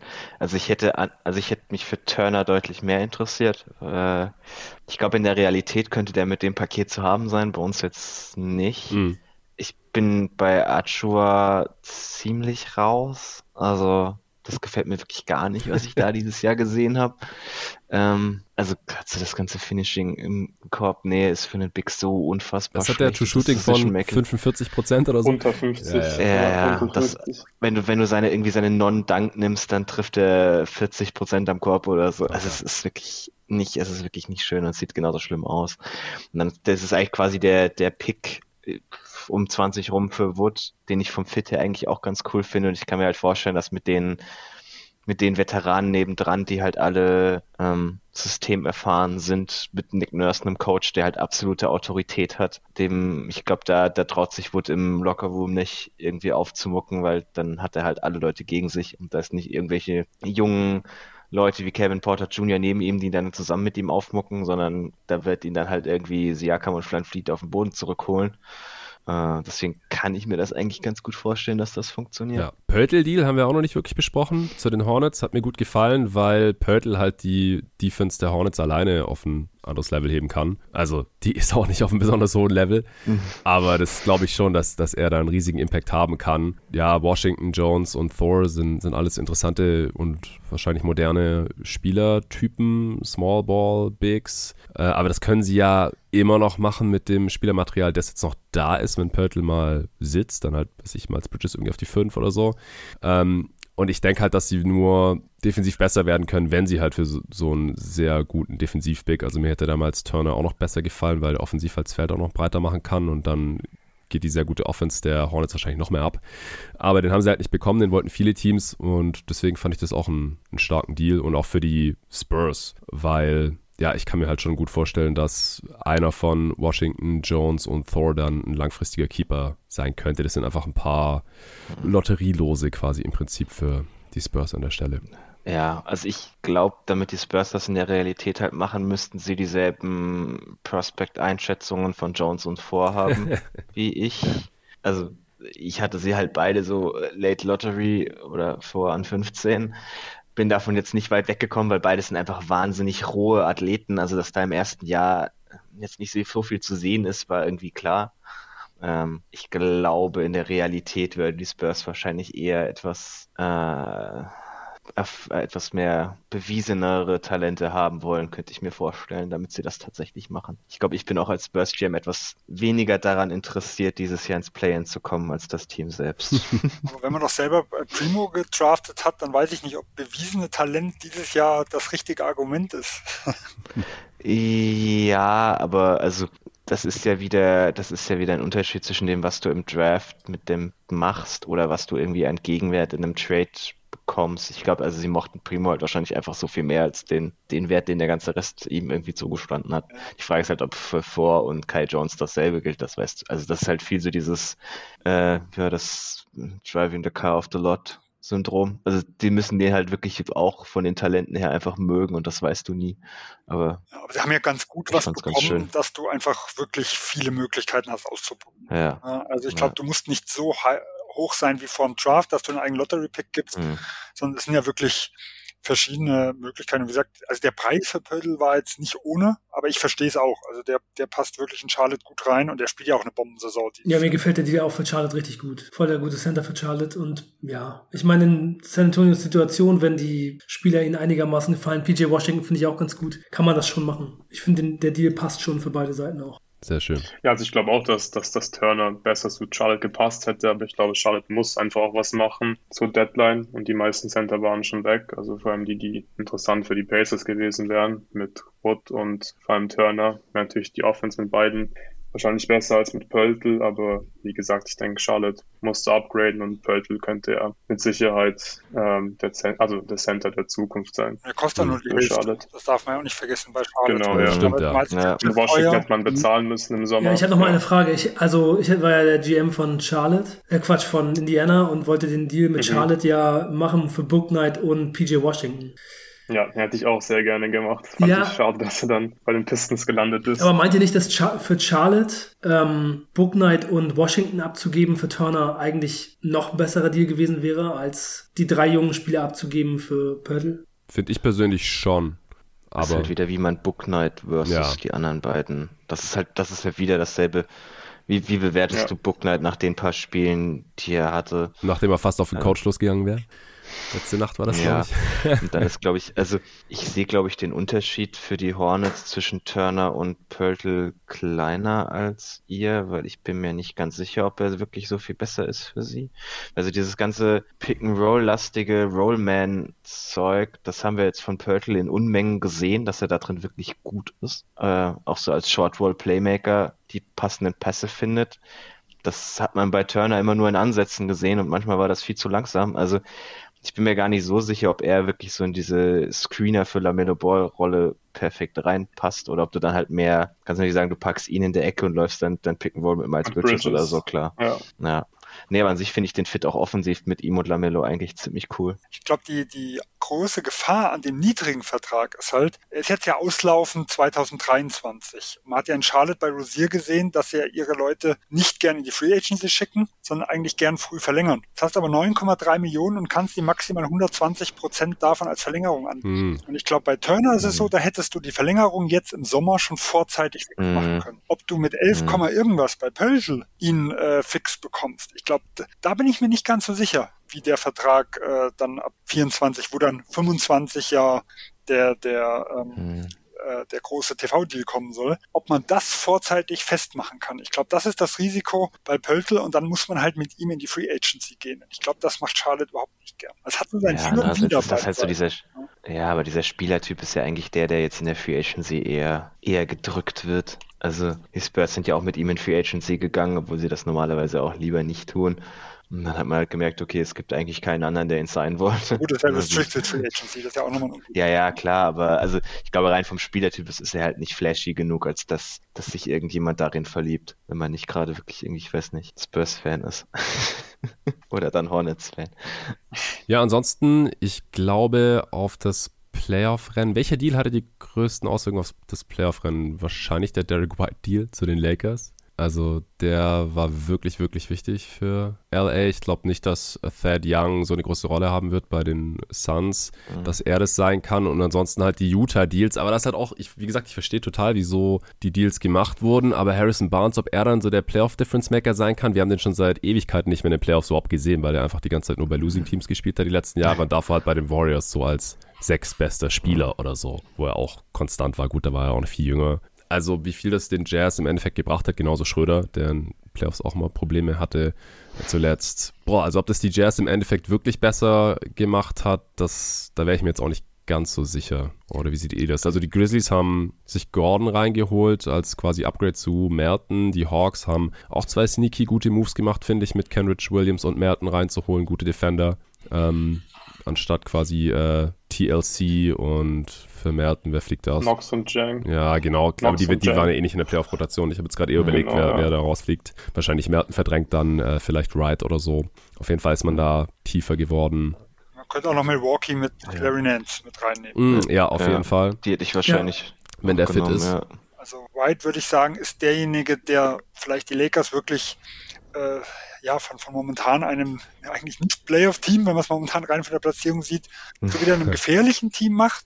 Äh, aber Larry Nance ist wahrscheinlich der, der auf, aufs Titelrennen den größten Einfluss haben könnte. Weil ob jetzt ein White die Lakers wirklich in, ja, in ein Tier wie Golden State, Phoenix und sowas hebt, da bin ich mir jetzt doch nicht so sicher. Ja. Das besteht zu den Bulls. Nee, das, das, das, das können eh nur LeBron und AD, wenn sie in der passenden Form sind. Aber dass du dann da außenrum irgendwie Monk, Derek White und keine Ahnung, Trevor Visa stellst oder so, fände ich, glaube ich, schon plötzlich ein ganz interessantes Closing-Liner. Ja, oder Mello, wenn er einen guten Tag hat. Und White ja. müsste halt realistisch gesehen wahrscheinlich auch Minuten von Westbrook bekommen, damit er wirklich mhm. einen positiven Impact haben kann und da dürfen wir gespannt bleiben. Wie das ausgehen das würde. Wir, wir werden es nie erfahren, ja, aber das wäre sicher ein Reibungspunkt, der extrem interessant werden könnte.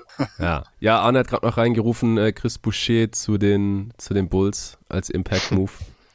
Weiß ich nicht. Also ich war überrascht, dass Arne so, so viel auf Backup Bigs gegangen ist. War ja nicht der Einzige. Ich weiß halt nicht, ob Bouger dir wirklich irgendwie, also ich würde den in den Playoffs nicht spielen wollen. Nee, der gesagt. soll der Starting Power Forward werden.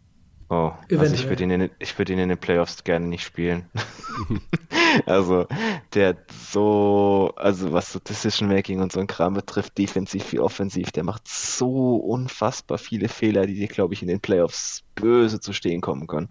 In High-Leverage-Situationen. Also gerade so defensiv, was der Gamble teilweise. Das ist halt eher der und wenn du dann Spieler wie wirklich ein guter NBA-Spieler. Ja, ich würde es gerne mal bei den Bulls sehen, wie es funktioniert. Und äh, ich hätte gerne Nerlens Noel bei den Bulls reingeholt, weil Tony Bradley halt einfach kein so guter Center ist. Ähm, hm. Kann man halt mal spielen, aber eigentlich bräuchte man da auch ein Upgrade, aber war halt nicht so leicht, da jemanden zu finden, der dann auch wirklich Sinn macht, da irgendwas abzugeben, weil Tony Bradley ist jetzt halt auch nicht eine Null, so, der ist schon auf jeden Fall gar nicht so übel für das Geld, das er auch verdient gerade, aber da muss man auch immer auf jeden Fall nachbessern. Ja, dann hat man noch zwei Deals, die wahrscheinlich erst nächste Saison so wirklich einen Unterschied machen werden mit äh, Jerry Grant für Jeremy Grant für Miles Turner. Äh, Pacers Pistons-Stil, einfach weil die Pacers dieses Jahr nichts mehr reißen werden und Miles Turner dieses Jahr vielleicht gar nicht mehr so viel spielen wird, gerade wenn er zu einem Team wie die Pistons getradet wird. Und dann natürlich McCollum zu den Pelicans, die dieses Jahr höchstwahrscheinlich auch eher nichts mehr reißen, aber who knows, also wenn, wenn seiner doch noch irgendwann zurückkommt und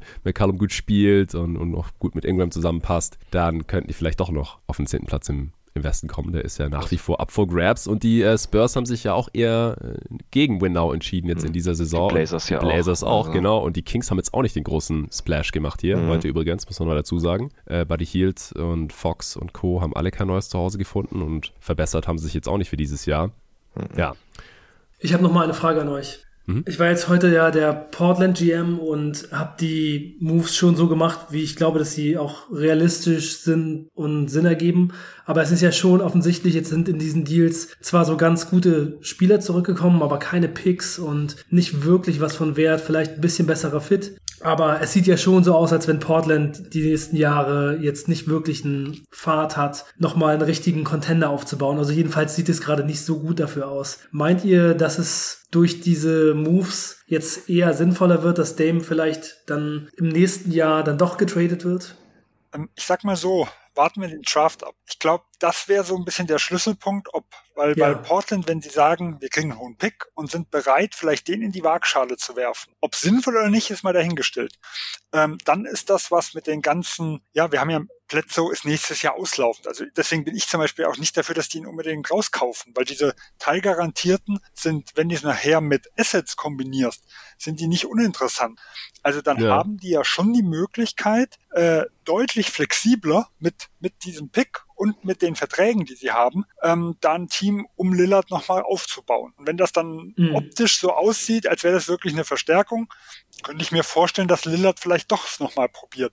Wenn sie aber jetzt sagen, und das wäre vielleicht so die, wahrscheinlich die vernünftigere Variante, also wir schmeißen nicht noch einen hohen Pick hinterher bei den ganzen Versuchen, äh, dann glaube ich halt auch nicht, dass im Lillard das mehr verkaufen können, äh, dass sie so alles versucht haben, um das zu machen. Dann könnte so dieser, dieser Punkt kommen, wo es für beide Seiten eigentlich sinnvoll wäre, dass sie sich trennen. Ja, rein sportlich, alles andere kann ich natürlich nicht beurteilen. Ja, ja so ein Evan Mobley-Pick wäre auch vielleicht ganz gut, ne? Ein junger Spieler, der gleich hilft. Ja, vielleicht ist, ist ja Chad Home. Keiner. Chad Holmgren vielleicht? Mm, schwierig, schwierig. Okay, okay. Hat ja bei Toronto jetzt, äh, sag ich mal, irgendwo letztes Jahr gesehen, wie ein hoher Pick so das Ganze ein bisschen verändert. Also mhm. wir haben ein Team, das ein Jahr äh, gesagt hat, sage ich mal, irgendwo äh, und auch von der ganzen Perspektive her sieht das jetzt wieder ganz anders aus, weil du halt mhm. in die Lottery dann irgendwo gekommen bist. Ne? Ich sehe es bei Portland jetzt nicht ganz so rosig, aber so ein ähnliches Prinzip. Okay. Ja, man den behält, ist egal, aber man kann ihn ja auch äh, anbieten. Der Rest von dem Raptors-Team ist halt jung, während Dame das nicht ist. also ganz ja. einfach. Ja, also ich finde ich finde das, find das für Dame auch schwierig, weil er hat jetzt irgendwie nur, wie, wie viel wirklich, also wie viele Jahre so auf Top 20 Niveau gehen wir Dame noch? Zwei, drei Boah. Maximum. Und ich finde auch ein anderer Punkt, der vielleicht noch für einen Trade sprechen könnte, ist, dass Anthony Simons und Dame ja eigentlich fast der gleiche Spielertyp sind. Auch ungefähr gleich groß, beide kleine Guards mit schwacher Defense. Ungefähr gleiches Offensivgame, mehr Scoring als Passing. Und ob man die beiden gut zusammen spielen kann, ist halt auch eine, auch eine große Frage. Ne? Ja, man muss ja sagen, der Larry Nance-Deal würde aus Portlands Sicht viel mehr Sinn machen, wenn sie mit Lillard brechen im Sommer, weil dann hättest du plötzlich mit Simons mhm. und könntest bei Di Vincenzo wirklich überlegen, ob ich ihn für auch ein passendes Geld halte. Wenn du jetzt Simons hältst und Di Vincenzo und Lillard behalten willst, dann sind wir ja in einem mhm. ähnlichen Problem wie jetzt, dass es vielleicht teuer wird und trotzdem ja alles sich um dieselben Positionen irgendwo dreht. Vielleicht nochmal ganz interessant, würde ich mal Detroit sehen. Jetzt haben die vor, vor zwei Jahren Plumlee geholt, ersetzt durch Olynyk, weil sie das besseren Fit fanden. Und jetzt holen sie sich plötzlich einen besseren Center mit Turner und müssen gucken, wie Ey, jetzt haben sie endlich werden, ja? jetzt, jetzt, haben sie jetzt haben sie endlich mal einen Dick, den du tatsächlich spielen kannst. Ja, ja, aber es, es wäre auch wieder ein sehr, sehr komischer also, Effekt dann irgendwo. Man müsste es ja, in die Hand nehmen, also um mein, loszuwerden. Also meine, Rech meine Rechnung ist halt dadurch, dass irgendwie so drei der Top 5 Spieler im nächsten Draft eher große Flügelspieler sind. Dann hast du Kate, den Typ, den du da ziehst, und dann passt Turner halt perfekt da daneben. Ähm, dann brauchen sie immer noch einen Guard, je nachdem, wie man irgendwie noch mit Killian Hayes rechnet und so. Aber also ich finde den, den Fit, glaube ich, zwischen Kate und Turner so gut und Kate zeigt, glaube ich, dieses Jahr auch, dass er nicht ewig brauchen wird, um, um ein Team gut zu machen. Äh, also ich kann mir schon vorstellen, dass die da nächstes Jahr halt mal so ums Playen wenigstens mitspielen. Und dann kannst du dich von da aus, glaube ich, halt besser entwickeln, auch so natürlich wachsen miteinander und so. Ja, ich fand den Deal ja grundsätzlich nicht schlecht, aber ich fand es ein bisschen, es hat, hat irgendwie gepasst hm. zur letztjährigen Situation. Ja? Man sieht aber auch, dass Kelly Olynyk wirklich äh, Kate gut tut. Also das ist auch so ein bisschen der Hintergedanke dazu, gib mir einen Kelly Olynyk, der, der defensiv noch tragbar ist. Mhm. Okay, Männer. Der Pod hat eine amtliche Länge erreicht. Es ist schon nach 0 Uhr hier mittlerweile uns. Und ich äh, habe die ganze Zeit ein bisschen Angst, dass äh, die nächste Wurstbomb kommt. Deswegen, ich würde sagen, wir machen den Cut für heute. Vielen Dank euch allen vieren, dass ihr heute hier am Start wart. Mir mal wieder riesen Spaß gemacht und ich glaube, die 15 Trades, die wir heute fabriziert haben, die sind alle irgendwo nachvollziehbar und interessant und die Diskussionen und Argumentationen und Wege, wie wir da hingekommen sind, jeweils auch. Äh, die meisten Teams haben heute irgendwas gemacht. Die Teams, die nichts gemacht haben, ich glaube, das ist auch relativ nachvollziehbar. Bei mir sind zum Beispiel die Warriors. Würde mich nicht wundern, wenn die nichts machen, weil die wollen ihre Talente wohl nicht traden und das restliche Team ist äh, einfach schon ganz gut gerade so. Ähm, dann sind wir mal gespannt, wie das jetzt bis äh, Donnerstag hier wirklich alles abläuft. Wird auch bei jeden Tag NBA gecovert werden. Ich hoffe, es ist jetzt heute nicht zu sehr hörbar gewesen, dass ich noch nicht bei 100% bin. Auch der Arne ist noch angeschlagen übrigens. Deswegen auch hier nochmal ähm, extra Danke und Respekt, dass du es heute hier reingeschafft hast und mitgemacht hast, so gut es ging. Ich denke aber, dass ich morgen noch eine kurze Folge aufnehmen kann. Mal so ein Update. Es ist ja einiges passiert jetzt in der letzten Woche, wo ich noch nichts zu sagen konnte. Ich werde nochmal was zum, äh, zu den Trades, die bis dahin dann schon passiert sind, die Pre-Deadline-Trades, werde ich nochmal ein bisschen was zu sagen. Und auch zu den äh, All-Star-Reserves, die bekannt geworden sind, wird eine kurze Update-Folge sozusagen und dann sind wir wieder auf dem Laufenden und dann schaue ich mal, was noch so passiert. Ähm, mit Sven war eigentlich ein Pod geplant gewesen, dann verschiedene Daten, dann musste ich den immer wieder verschieben und letztlich absagen. Jetzt vor der Mock-Trade-Deadline einfach nicht mehr geschafft. Ich war aber noch nicht fit genug. Aber vielleicht kriegen wir es auch noch hin, am Dienstag aufzunehmen. Das sind so die nächsten Pots, die, die halbwegs geplant sind.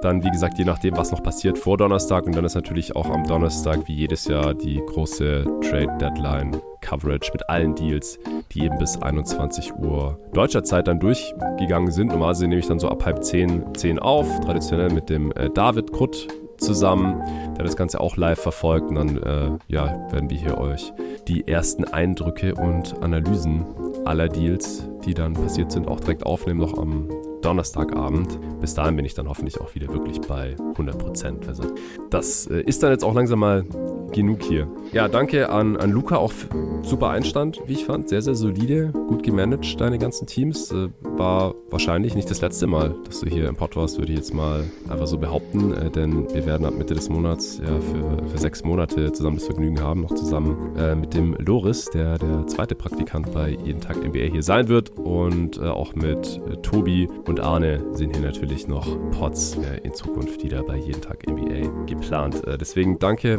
an euch alle, danke allen fürs Zuhören. Wie gesagt, ist ein öffentlicher Pod für jeden zu hören. Äh, falls ihr über Spotify hört, da kann man mittlerweile auch Bewertungen abgeben. Das äh, wäre super, wenn ihr da mit äh, 5 Sternen bewerten könntet. Falls ihr meint, jeden Tag NBA keine 5 Sterne verdient aus irgendeinem Grund, dann äh, gebt bitte nicht weniger, sondern schreibt erst mir auf Twitter oder auf Instagram äh, zu finden, natürlich unter jeden Tag NBA oder einfach eine E-Mail jeden Tag NBA at gmail.com und die Supporter können sich natürlich auch jederzeit über Steady an mich direkt wenden per Direktnachricht. Da könnt ihr auch gerne diesen Podcast supporten und könnt alle Folgen hören, auch die Supporter-Folgen. steadyhq.com slash jeden Tag NBA. Und zu guter Letzt auch nochmal Danke an Athletic Greens fürs Sponsoren der heutigen Folge.